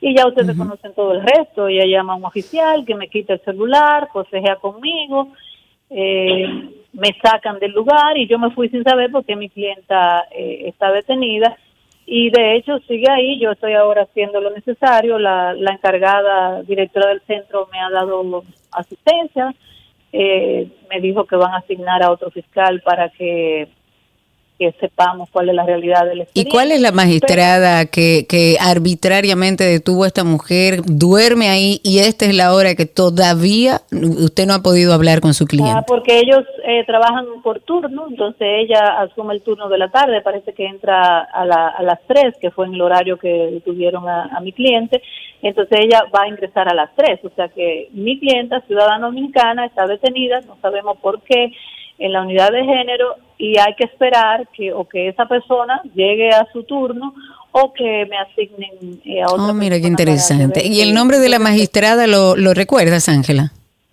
Ella es apellido Guzmán, eh, te diría el nombre completo, pero lo escribí en, en el No lo recuerdas, WhatsApp, apellido Guzmán, la magistrada Guzmán. Te hago una pregunta que creo que es lo que más me preocupa. ¿Qué pasó con la niña que estaba en el momento que detuvieron a la madre? Bueno, entonces ya ahí ella se comunica conmigo se comunica con la hermana, llega una hermana, se hace cargo de ella, entonces eh, eh, como que la insistencia que le hacían desde adentro era que llevara a la niña, entonces no, la niña no puede estar ahí porque eso no es un espacio para ella. Y segundo, no sabemos por qué está, no, no sabemos por qué está detenida eh, su madre, llévese la niña a su a su casa y entonces ya eh, cuando sepamos qué es lo que pasa aquí, pues entonces veremos, porque a veces muchas- muchos padres, muchos padres usan esa técnica de, de hacer que la madre vaya con, con los hijos a los lugares para ellos entonces, eh, en una situación como esta, llevárselos. Y entonces ya hay la madre que tiene que salir detrás del padre para poder recu- recuperar a su hija. Entonces son situaciones que no debiesen darse. Eh, no debiese darse porque la unidad de género eh, para mí hace un buen trabajo y ellos cada año resuelven y, y atienden muchísimos casos que son muy necesarios. Sí, pero esa magistrada es más agresiva que cualquier hombre que violento. Quiero, de- quiero decir que en todos los lugares se cuecen habas y quizá no todos están haciendo el trabajo que, que debe hacerse, eso no es correcto. Mm, Bueno, Ángela, muchísimas gracias por permitirnos hablar contigo. La verdad es que genera mucha frustración darse cuenta que todavía estos procesos siguen siendo tan primarios, que además es más doloroso aún que sea una mujer la que detenga de manera arbitraria a otra mujer que lo que está tratando es de defender su integridad y la de su hija. Ojalá podamos tener el- la resolución de este conflicto y ojalá sea para el bien de esa menor de edad. Y Vamos a esa aprovechar. señora, a la fiscal o lo que sea que Deberían la- sacarla. Deberían, deberían de eh, botarla de ahí, o sea, Llévenla para no una cárcel a trabajar con, no- con presidiarios, si con no homicidas, pudo- y que, si pero no en violencia de género. Si ella no pudo manejar su inteligencia emocional de esa forma para llegar a, tiene a la tal capacidad. punto, siendo ella la que tiene que velar porque, porque situaciones como esas se eviten, esa señora no puede estar ahí. Por, eh, Completamente por- de óyeme, por peor que haya sido su día, esa señora no puede estar ahí. 829-236-9856, nuestro teléfono aquí en 12 y 2. Vámonos con José, nuestro amigo José que está allá hace un rato a través de Spaces. Adelante, José. No lo sé, no lo sé, no lo sé, no lo sé. Ay, José, parece que estás utilizando el manos libres y estás retroalimentando. Trátalo un poquito más tarde, volvete a conectar cuando tengas mejor señal y puedas hablar directamente desde el celular. 829-236-9856. Hay dos llamadas, tenemos a David primero y luego a nuestro amigo Oscarelo. David, adelante, tienes la palabra. Buenas, Sergio Carlos, Karina, un placer. Gracias, Eh, David, por tu llamada. Cuéntanos. Sí, yo quisiera que me regalaran, si normalmente son 20 segundos, que me regalaran 40. por Dale, favor. pues empieza a hablar. Voy a hacer rapidito. Sergio, Karina, vamos a hacer una cruzada. Primero, de las plazas y los centros que por tú, por decidir ir a comprar allá, entonces también tienes que pagar un parqueo. Eso es inconcebible. Eso es un tema o una crítica, bueno, muy personal. La otra es, eh, quiero también hacer un llamado o a ustedes. Yo soy corredor de servicio. Ajá. Ay, se nos fue. Se le fue la llamada. Lamentablemente. Lamentablemente cayó David. Ahí tenemos a Oscarelo. Buenas tardes. ¿Qué lo que? ¿Con qué lo que? ¿Qué lo que con qué lo que, my friend? Cuéntame. Claro, señores, yo estoy, hoy casi tuve dos accidentes. Un motorista venía en contra de, de frente, pero por no medio, y le estoy haciendo señas, y él viene para arriba a mí, y después de repente viene un señor en un carro, y él, nada, porque él tiene un obstáculo enfrente, él se tira para la derecha y coge otro para otro carril, y yo lo paro más adelante. Y me dice, ¿qué tú quieres que yo haga? Así porque que, que, que eso estaba en el medio. Y yo pues le hace el puño libre de la, de, de, de- de- de tránsito que dice que si usted tiene un obstáculo enfrente, usted tiene que frenar. Usted tiene que parar, claro, Claro, porque él es el que viene de su frenar. vía.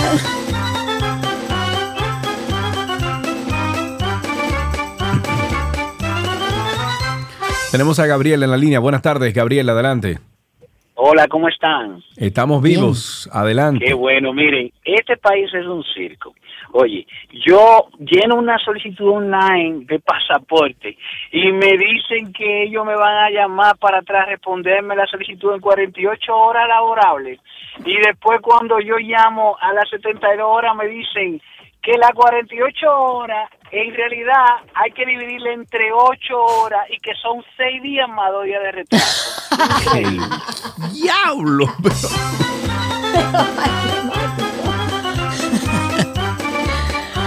Ay, ay, ay. Tiene uno que reírse porque ¿qué va a hacer? Usted. No, calcúlelo por ocho horas laborables. Oh my God. Oh my God. 829-236-9856, 829-236-9856 y a través de Twitter Spaces. Hablemos un poco sobre el famoso caso de la familia Rosario, que en algún momento todos quisimos ser Rosario. Pues la jueza Clara Luz ha rechazado la solicitud de cese de medida de coerción en contra de Johnny Portorreal Reyes. Él está acusado de estafar a casi 300 personas de apellido Rosario por una suma ascendente a los 13 trillones de euros. Almonte acogió el pedimento del Ministerio Público, o sea, la jueza representado en este caso con distintos fiscales de mantener la prisión domiciliaria. Eh, del otro lado, el abogado defensor de Puerto Real dijo que a su cliente se le ha retorcido el derecho luego de que el tribunal estableciera que no se ha cumplido el plazo para otorgar el cese de la medida de coerción. Recordemos, para aquellos que tienen memoria corta, que la acusación contra el abogado mencionó que le prometió a estas, a estas personas estafadas recuperarles una supuesta herencia de 13 trillones de euros, multiplique eso, que tenían depositado supuestamente toda la familia Rosario en un banco del extranjero por un pariente lejano, apellido Rosario, y por supuesto nunca lo cumplió. Tenemos a David en la línea. Ah, no, se cayó David. 829-236-9856. 829-236-9856. Nuestro teléfono aquí en 262. Tenemos chance para una o dos llamadas más. 829-236-9856. Nuestro teléfono aquí en 12 y 2. El ministro de la Presidencia, Joel Santos, hizo entrega este jueves de 47 vehículos que serán distribuidos a diferentes entidades de socorro y seguridad vial. En un acto realizado en la explanada del Palacio Nacional, Santos explicó que serán asignados 18 vehículos a la DGCED, 9, eh, 9 a la Defensa Civil, 8 a la Comisión Militar y una... ¿Por qué hacen esas entregas así? O sea, no, no es parte del gobierno central eh, suplir las necesidades y herramientas que necesitan los diferentes ministerios, instituciones que tienen que ver con el Estado para poder funcionar. ¿Cuál es el asunto de entregarlo? Eh, bueno, eh, entre- entregarlo deben, entregarlo es parte de los procesos que se dan a lo interno del gobierno para seguir mejorando los servicios a la ciudadanía. Lo que pasa es que es como una promoción, ellos mandan su publicidad y si usted la pone y la quiere comentar, pues dele para allá. Por eso me la volé yo. Bernardo está en la línea. Buenas tardes, Bernardo.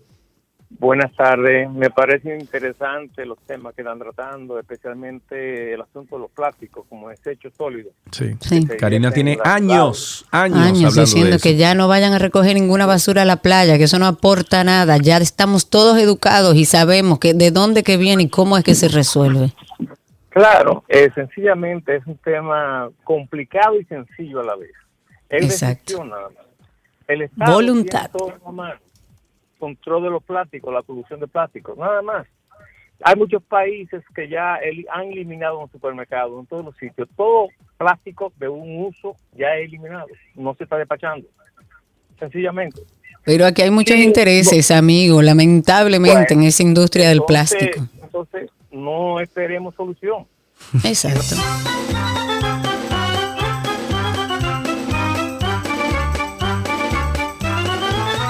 Una última llamada. Tenemos a Andy en la línea. Buenas tardes, Andy. Adelante. Hola, buenas tardes, saludos para todos. Gracias, Señores, igual, es adelante. increíble que, que en un país en el 2024 en pleno desarrollo, todavía tú veas tú veas a las 8 o 9 de la mañana el grupo de muchachos fuera de una escuela pública, de un colegio, eso debería ser deberían prohibirlo. Deberían poner los muchachos una o dos horas asistentes del conserje limpiando el colegio mientras tanto y que no pierdan su hora de clase porque tú estás motivando al muchacho a que salgan por ahí a no llegar a la casa por miedo a que lo castiguen y se quedan en el medio haciendo y deshaciendo. Muy bien, muchísimas gracias por eso. Y hasta aquí entonces Tránsito y Circo en 12 y 2. Pero usted nunca le ha dado un cariñito a su gordito, su gordito, su gordito. Había una vez un circo que alegraba siempre el corazón. Sin temer jamás al frío o al calor, el circo daba siempre su función. Siempre viajar, siempre cambiar. Otro país, otra ciudad. Es magistral, sensacional. Somos felices al conseguir a un niño hacer reír. Todo lo que quieres está en 12 y 2. Let's go. Let's go Let's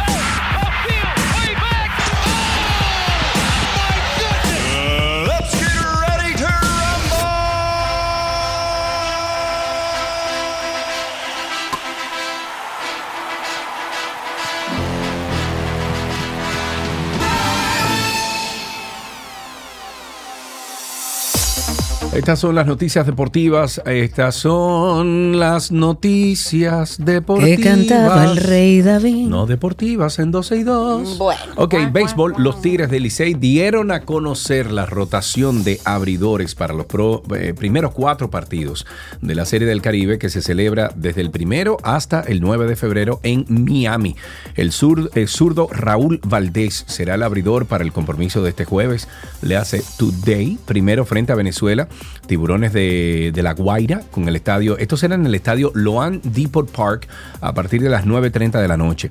Brooks Hall ha sido señalado por el manager Gilbert o Gilbert Gómez como para, eh, para subir al montículo este viernes de Nicaragua desde las 4.30 de la tarde y para el sábado 4 el diestro César Valdés será el encargado de tomar la pelota cuando Licey, bueno, ya hagan las veces de visitante en el partido programado para las 9.30 de la noche contra Puerto Rico. Puerto Los criollos de, de, de Caguas. Bueno, en una noticia de deportes olímpicos, Francia redujo a 300 mil el número de espectadores que podrán asistir a la ceremonia de apertura de los Juegos Olímpicos París 2024, lo que representa tan solo la mitad de lo previsto en un principio. Este enorme espectáculo del 26 de julio en el río Sena será la primera ocasión en la que una ceremonia de apertura olímpica se celebra fuera del estadio habitual. También implica un enorme despliegue de seguridad con decenas de miles de policías y soldados. Los deportistas van a ser conducidos por el corazón de la capital francesa en barcos por el río Sena. Van a hacer una ruta como de 6 kilómetros más o menos. Las dos orillas del río van a estar llenas de espectadores. Se permitirá ir detrás de varios cordones de seguridad. Y las declaraciones a la prensa eh, francesa fueron ofrecidas por el mismo encargado de los Juegos, que él dijo además que los planes actuales contemplan 100.000 espectadores de pago con vistas a una ribera y más de 220 mil personas con entrada gratuita en las orillas del río arriba. El ministro de la Presidencia, Joel Santos, acompañado del viceministro de Relaciones con la Sociedad Civil del MINPRE y comisionado de fútbol Benny Metz, se reunió con la delegación de la Federación Internacional de Fútbol Association y las autoridades de la Federación Dominicana de Fútbol, encabezado por Jaime Garza y Rubén García. Durante el encuentro se eh, cuadraron los detalles para la celebración de la Copa Mundial Femenina de Fútbol Sub-17 que tendrá sede en República Dominicana con la participación de 16 eh, países y que será realizada en el mes de octubre del presente año. Dentro de 10 años yo quiero que el Mundial se haga aquí. Ojalá, ojalá que Dios te oiga. La Fórmula 1, vámonos a Fórmula 1, que ha rechazado la oferta de Andretti Global para ingresar al Campeonato Mundial en 2025 o 2026, pero no descartó reconsiderar la posibilidad en el 2028 cuando General Motors tendrá un motor listo para competir. En su decisión, la Fórmula 1 dijo que no cree que, que Andretti podrá presentar un equipo competitivo, que la marca Andretti no aportará al serial el tipo de valor que Michael Andretti piensa que tiene y que entrar a la parrilla en los próximos dos años será un desafío nunca visto. General Motors, con su marca Cadillac, ha firmado como socio en el proyecto de Michael Andretti de incursionar en la Fórmula 1, algo que ha sido resistido por, por gran parte, la mayoría de los 10 equipos que existen y los jerarcas de la Fórmula 1. En otra noticia de fútbol, la servilleta, la servilleta en la que se firmó el acuerdo por el que un entonces jovencísimo Lionel Messi fichó por el FC Barcelona saldrá a subasta a mediados de marzo con un precio inicial de 300 mil libras. Este documento cambió la suerte tanto en el club como de Messi, que se convirtió en uno de los mejores futbolistas de todos los tiempos. Esta servilleta fue firmada en aquel momento por Carles Recha o Rezac. Eh, entonces secretario técnico del Barça, y los agentes Josep María Minguela y Horacio Gagiogli. De acuerdo con la casa de subasta, pese a ser una simple servilleta, este artículo cambió la vida de Messi, el futuro del FC Barcelona, y fue fundamental para dar posteriormente algunos de los momentos más gloriosos del fútbol a los miles de aficionados, aficionados de fútbol en todo el mundo. Antes de finalizar, siempre recordamos a nuestra audiencia que se dé una vueltecita por nuestro podcast Karina y Sergio After Dark. Ok, viene 3, 2. Hola, somos Sergio y Karina en After Dark. y ese somos. somos. Ok, vamos otra vez. Hola, somos Karina y... Arregla el micrófono. ¿Qué tal si tú arreglas el micrófono como vale? El micrófono tiene que estar... Estaba probando, estoy probando cosas. Vamos a empezar a grabar. Ok, pero entra al Twitter, Karina. ¿Y por qué la gente me maltrata así? Pues acepta la vaina. En serio, contrólate. Que te dije que invite tu, tu co-host y vaina. Entonces, esa es la idea, que nos conozcan un poco, porque vamos a hablar de que nosotros nunca hicimos un episodio de intro que define lo que es el proyecto. Y por eso quisimos hacer este espacio donde vamos a preguntarnos muchísimas cosas y ustedes nos van a conocer un poquito más. ¿Cómo nace Karina y Sergio After Dark? Karina y Sergio After Dark. Karina y Sergio After Dark en todas las plataformas de podcast. Nos pueden buscar en Google también como Karina y Sergio After Dark. Le invitamos también a pasar por Instagram, arroba Karina y Sergio After Dark. Escuche ahí más de 113 episodios de muy buena información que usted puede utilizar para usted, para la familia, para los amigos, para las parejas. Karina y Sergio After Dark. Hasta aquí, Deportes en 12 y 2.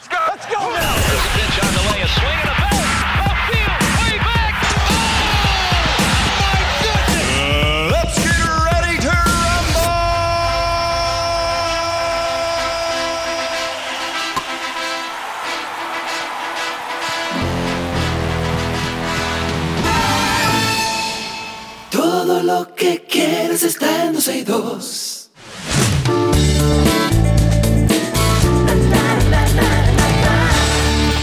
Me voy con una noticia entre- de entretenimiento y es que la compañía musical alemana BMG ha decidido romper los lazos definitivamente con el músico Roger Waters, Ay, ay, eh, ay. cofundador de la legendaria banda Pink Floyd. ¿Tú no, ¿Tú no viste a Roger Waters una vez en Miami? Ay, sí, en. Boston. En Boston. Bueno, la radical decisión llegó tras una serie de declaraciones controversiales que hizo el artista respecto a Israel, a Ucrania, a Estados Unidos, que lo han llevado al centro de la polémica. Este movimiento sería solo un precedente de los cambios que se están implementando en la, mm, en la compañía, ¿verdad? Implementando en esta disquera. El acuerdo de publicación musical entre BMG y Waters se firmó en el 2016 y originalmente incluía planes del lanzamiento de una versión recién del aclamado álbum de Pink Floyd del 1973, Dark Side of the Moon. Sin embargo, el recién nombrado CEO que asumió su cargo el 1 de julio del año 2023 canceló el acuerdo, por lo que el álbum fue finalmente lanzado al público a través de la empresa británica Cooking Vinyl. Ahora, pese a que la obra de Waters, junto a Pink Floyd, ofrece uno de los catálogos musicales más importantes y, ojo, lucrativos de la, de- la era del rock, la discográfica BMG ya no lo quiere en sus filas, como resultado de esas polémicas posturas. Hay un estadio que lo han diseñado solamente para Adele. Y ella se lo merece. La cantante Adele pondrá fin a su exitosa residencia de Las Vegas Weekends con Adele el próximo mes de junio. Y tras más de un año ofreciendo conciertos cada fin de semana en este exclusivo resort eh, César Palace o Caesars, eh, Caesars Palace, la intérprete británica se prepara ahora para un proyecto similar, pero claramente de mayor envergadura. Y es que ella misma ha anunciado que se instalará brevemente en Múnich en, en agosto para agasajar a sus fans europeos. A diferencia del teatro en el que actúa estos días, la estrella de la música se va a presentar este verano en un estadio diseñado exclusivamente para ella y con Se capacidad para 80 mil espectadores. Muy bien, Se lo, lo merece. merece, se lo merece. Y esto se trata, perdón, de una instalación que va a ocupar buena parte del recinto de Múnich, pero también será efímera, ya que se va a desmontar una vez concluya el último de los cuatro conciertos que ha programado Adele en la ciudad alemana. La propia artista ha recordado que no ha actuado en un recinto al aire libre desde el verano del 2022, cuando participó en el tradicional festival de música que se organiza anualmente en Londres. Adele ha reconocido que antes de recibir tan llamativa oferta no tenía intención de trabajar en el verano. También ha admitido que la perspectiva de actuar en medio de Europa literalmente le parecía algo extraño como fabuloso.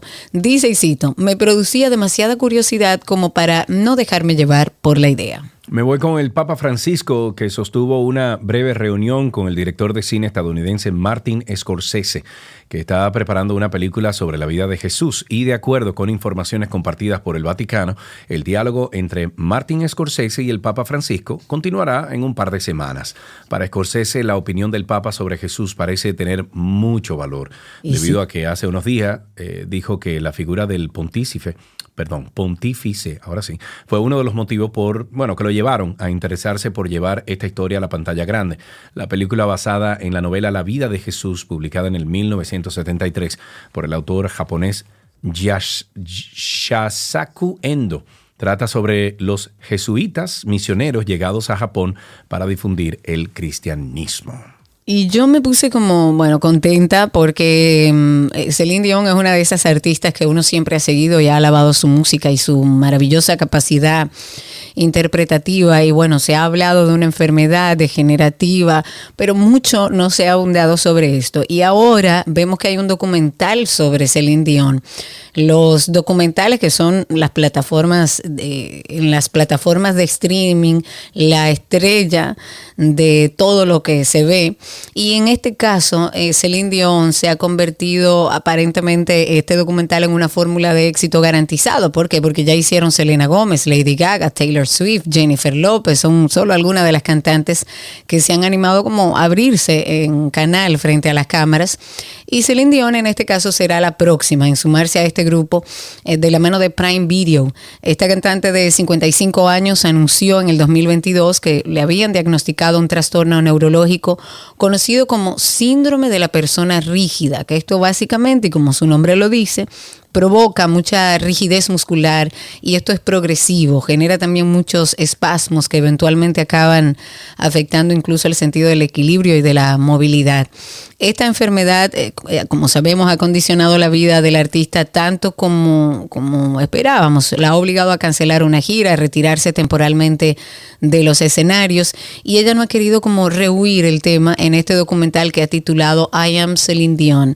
Este último par de años, y citando algunas de sus palabras, ella dice que ha sido todo un reto, todo un viaje desde el descubrimiento de su enfermedad hasta aprender a vivir con ella, a controlarla, pero sin dejar que la defina. El documental va a abarcar, por supuesto, su vida desde que recibió el diagnóstico de su enfermedad y el proceso que vive actualmente con esta condición. El Consejo Intersectorial para la Promoción de la Actividad Cinematográfica de la República Dominicana anunció en su primera reunión del año que el sector privado invertirá más de 1.800 millones de pesos para apoyar producciones cine- cinematográficas dominicanas. En la reunión realizada en la Cinemateca Dominicana también se validaron 16 nuevos proyectos cinematográficos dominicanos. La inversión supone un hito para el impulso de este renglón de la economía creativa y se debe al clima de confianza que generan los inversores. El, el Consejo Intersectorial para la Promoción de la Actividad Cinematográfica, entidad que regula, gestiona y asigna con transparencia y eficiencia los recursos que son destinados para el estímulo de esta industria cinematográfica. Te pregunto a ti una, una, una cuestionante que tengo aquí en esta cabecita. Una duda. Eh, ¿Ya resolvieron el problema de cuando tú vas a un negocio X o una empresa y le dices, mira, yo quiero que tú me aportes para esta película o este proyecto cinematográfico? No me aportes, no. Te avales de la ley y lo que tienes que pagarle al Estado me, los, me lo des a mí para invertirlo en arte, porque ese dinero no es del empresario, ese dinero es del. Estado y de todos los dominicanos. Sí, correcto. Pero lo que digo es, cuando yo voy y le pido entonces que, que participe, ¿verdad? Que- destine ese dinero que va a pag- a pagar al fisco, que la parte que corresponde o que puede, eh, basándose en la ley, lo incluya dentro de- del proyecto cinematográfico y el empresario le dice, sí, pero me tiene que devolver un 50%. Eso ya está instalado. ins- Ya, eso- ya, instaurado. eso- eso no se no puede, todos lo hacen. Ojo. En Sí, mi experiencia, yo fui donde ya- dos o tres clientes que no le interesa y me dijeron de entrada, como esto ya se ha vuelto una costumbre, quiero que sepa que nosotros como empresa no pedimos nada a cambio. Eso es un dinero que es de ustedes y que yo se lo entrego y le digo al Estado que se lo entrega a ustedes. Yo no quiero que tú me devuelvas nada. Ahora, eso está instaurado, lo sabe todo el mundo, lo sabe la DG Cine, de que los empresarios te dicen, ¿cuánto cuesta tu película? Ah, 30 millones de pesos, 40 millones de pesos, perfecto, pero me tiene que devolver 10. Y entonces, ¿cómo pago la película? Porque si la película vale 10, vale 10. y Entonces- según la ley de cine, yo no puedo meter ahí ningún otro renglón ni, poner, ni ponerle sobreprecio porque hay una Entonces- tabla. Entonces, estoy preguntando a ver si ya resolvieron eso. No, eso no está costumbre. resuelto, Ah, eso no está resuelto. Entonces, eso no está ah, pues chévere, pues seguimos. Hasta aquí entretenimiento en 12 y 2.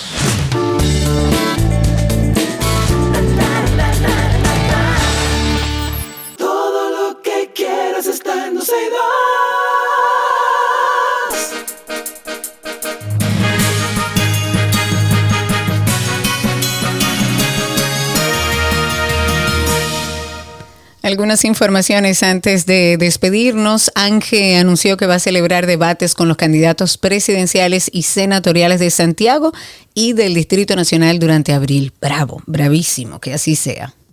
Bien, nos vamos con que la Dirección Nacional de Control de Drogas informó que incautaron siete latas rellenas de marihuana que simulaban ser de refresco durante un operativo de inspección en el puerto de Jaina Oriental, municipio Santo Domingo Oeste. Ok, o sea, ya tú terminaste bien. Pero tú hiciste el Eh, titular de arriba, yo hice el de abajo. No, pero, pero acuérdate que termina o abajo o arriba, me lo enseñaste tú. Ah. El partido Fuerza del Pueblo denunció que sectores del partido del gobierno están supuestamente vandalizando las vallas y otras propagandas de sus candidatos, entre ellas las propagandas publicitarias de la candidata a la alcaldía de ese municipio, Josefina Tamares. Mira, eh, que estaba yo pensando en lo de la lata y la marihuana. Pero que hay, tú compras en Amazon, tú entras y hay muchísima cosa donde es para, para eso, para ocultar cosas, no solamente marihuana, sino cosas. Entonces, cuando leí lo de las latas, dije, señores, pero es que esas latas se ven, se ven por encima, como dicen eh, eh, la frase, por encima de la ropa se le ve que supen con de cosas. ¿Qué, qué cosa Tú sabes que también hay, un, hay una fórmula en la que yo hago que se descubra una a propósito mientras estoy pasando otra Ah, por no, otro claro, lado. claro, claro, claro. Bueno, desde el 27 de marzo del año pasado, hace 10 meses, la Policía Nacional no ha actualizado en su portal web la lista de los más buscados en República Dominicana. El director del Sistema Nacional de Transporte Estudiantil TRAE, Onésimo González, ha dicho que ya está disponible en la web las 148 rutas que funcionan en el Gran Santo Domingo, Atomayor, San Cristóbal y Monte Plata. El ministro de Educación Superior, Ciencia y Tecnología dijo que es preocupante el insistente flagelo que representa la venta de drogas a las afueras de los recintos universitarios. La alcaldesa Carolina Mejía ha dicho que a partir de su nueva gestión como gerente de la capital ampliará el programa Plásticos por Juguetes. Ojalá y lo haga de la mano de educación, de medio ambiente y que vean cómo pueden llevar eso más allá. Y sería interesante también saber qué hacen con ese plástico que recaudan. Ella dice que ha sido muy Eso exitoso. lo- ¿Eso lo reciclan, Karina? Ajá. Pues claro. Sí. ¿A dónde lo llevan? Yo quiero saber a quién se lo entregan para que lo reciban. recicladoras que Yo le lo sé. eso al, a- al- al cabildo. Yo lo sé, yo lo sé. Tú sabes que para reciclar esos plásticos tú tienes que, la botella tiene que estar lavada, cerrada, aplastada, o sea, es un proceso. A- Así le entregan los plásticos a la alcaldía. Ah, no sé si lo, se lo entregan así, pero yo sé que hay unas empresas recicladoras porque Seguro, aquí hay un hay. amigo que Nubia hace esa una. transacción. Claro que sí, claro. O sea, hay un amigo mío, y incluso ha, ha estado aquí en el programa hace años, que tiene una recicladora que eh, lo vi hace como, qué sé yo, unos cuantos meses, y me dijo que sí, que en esos programas siempre participan esas recicladoras. que Esas compran- recicladoras. Exacto, lo, lo- Ok. lo- Bueno, pues Carolina dice que va a extender al cambio de las botellitas plásticas también por útiles escolares. Habló de entregarle otra tableta más a los niños que lleven plásticos. Y reitero, no lo veo mal, pero ojalá y podamos tomar decisiones que realmente generen cambios. Eso es un No. proceso de educación bello, pero no es una Que solución. lo que se entregue también vaya a la par con lo que se está. O sea, No hable de gente- tableta, hombre. Exacto, ¿Qué que tableta ni tableta? Bueno, el Ministerio de Educación y la Fuerza Aérea Dominicana firmaron un acuerdo de colaboración interinstitucional con el propósito de ejecutar el programa El cielo es el límite, a través del cual 300 jóvenes reciben formación cívico-militar para miras a la construcción de una ciudadanía responsable. Y hasta aquí las noticias.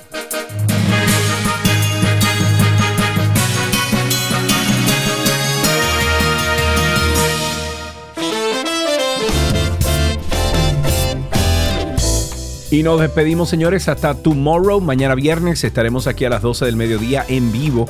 Si usted se perdió algo del programa de hoy, le invitamos a que busque nuestro podcast, Karina y Sergio After Dark, y también 12 y 2 podcasts en todas las plataformas de podcast. Chao, chao, sean felices.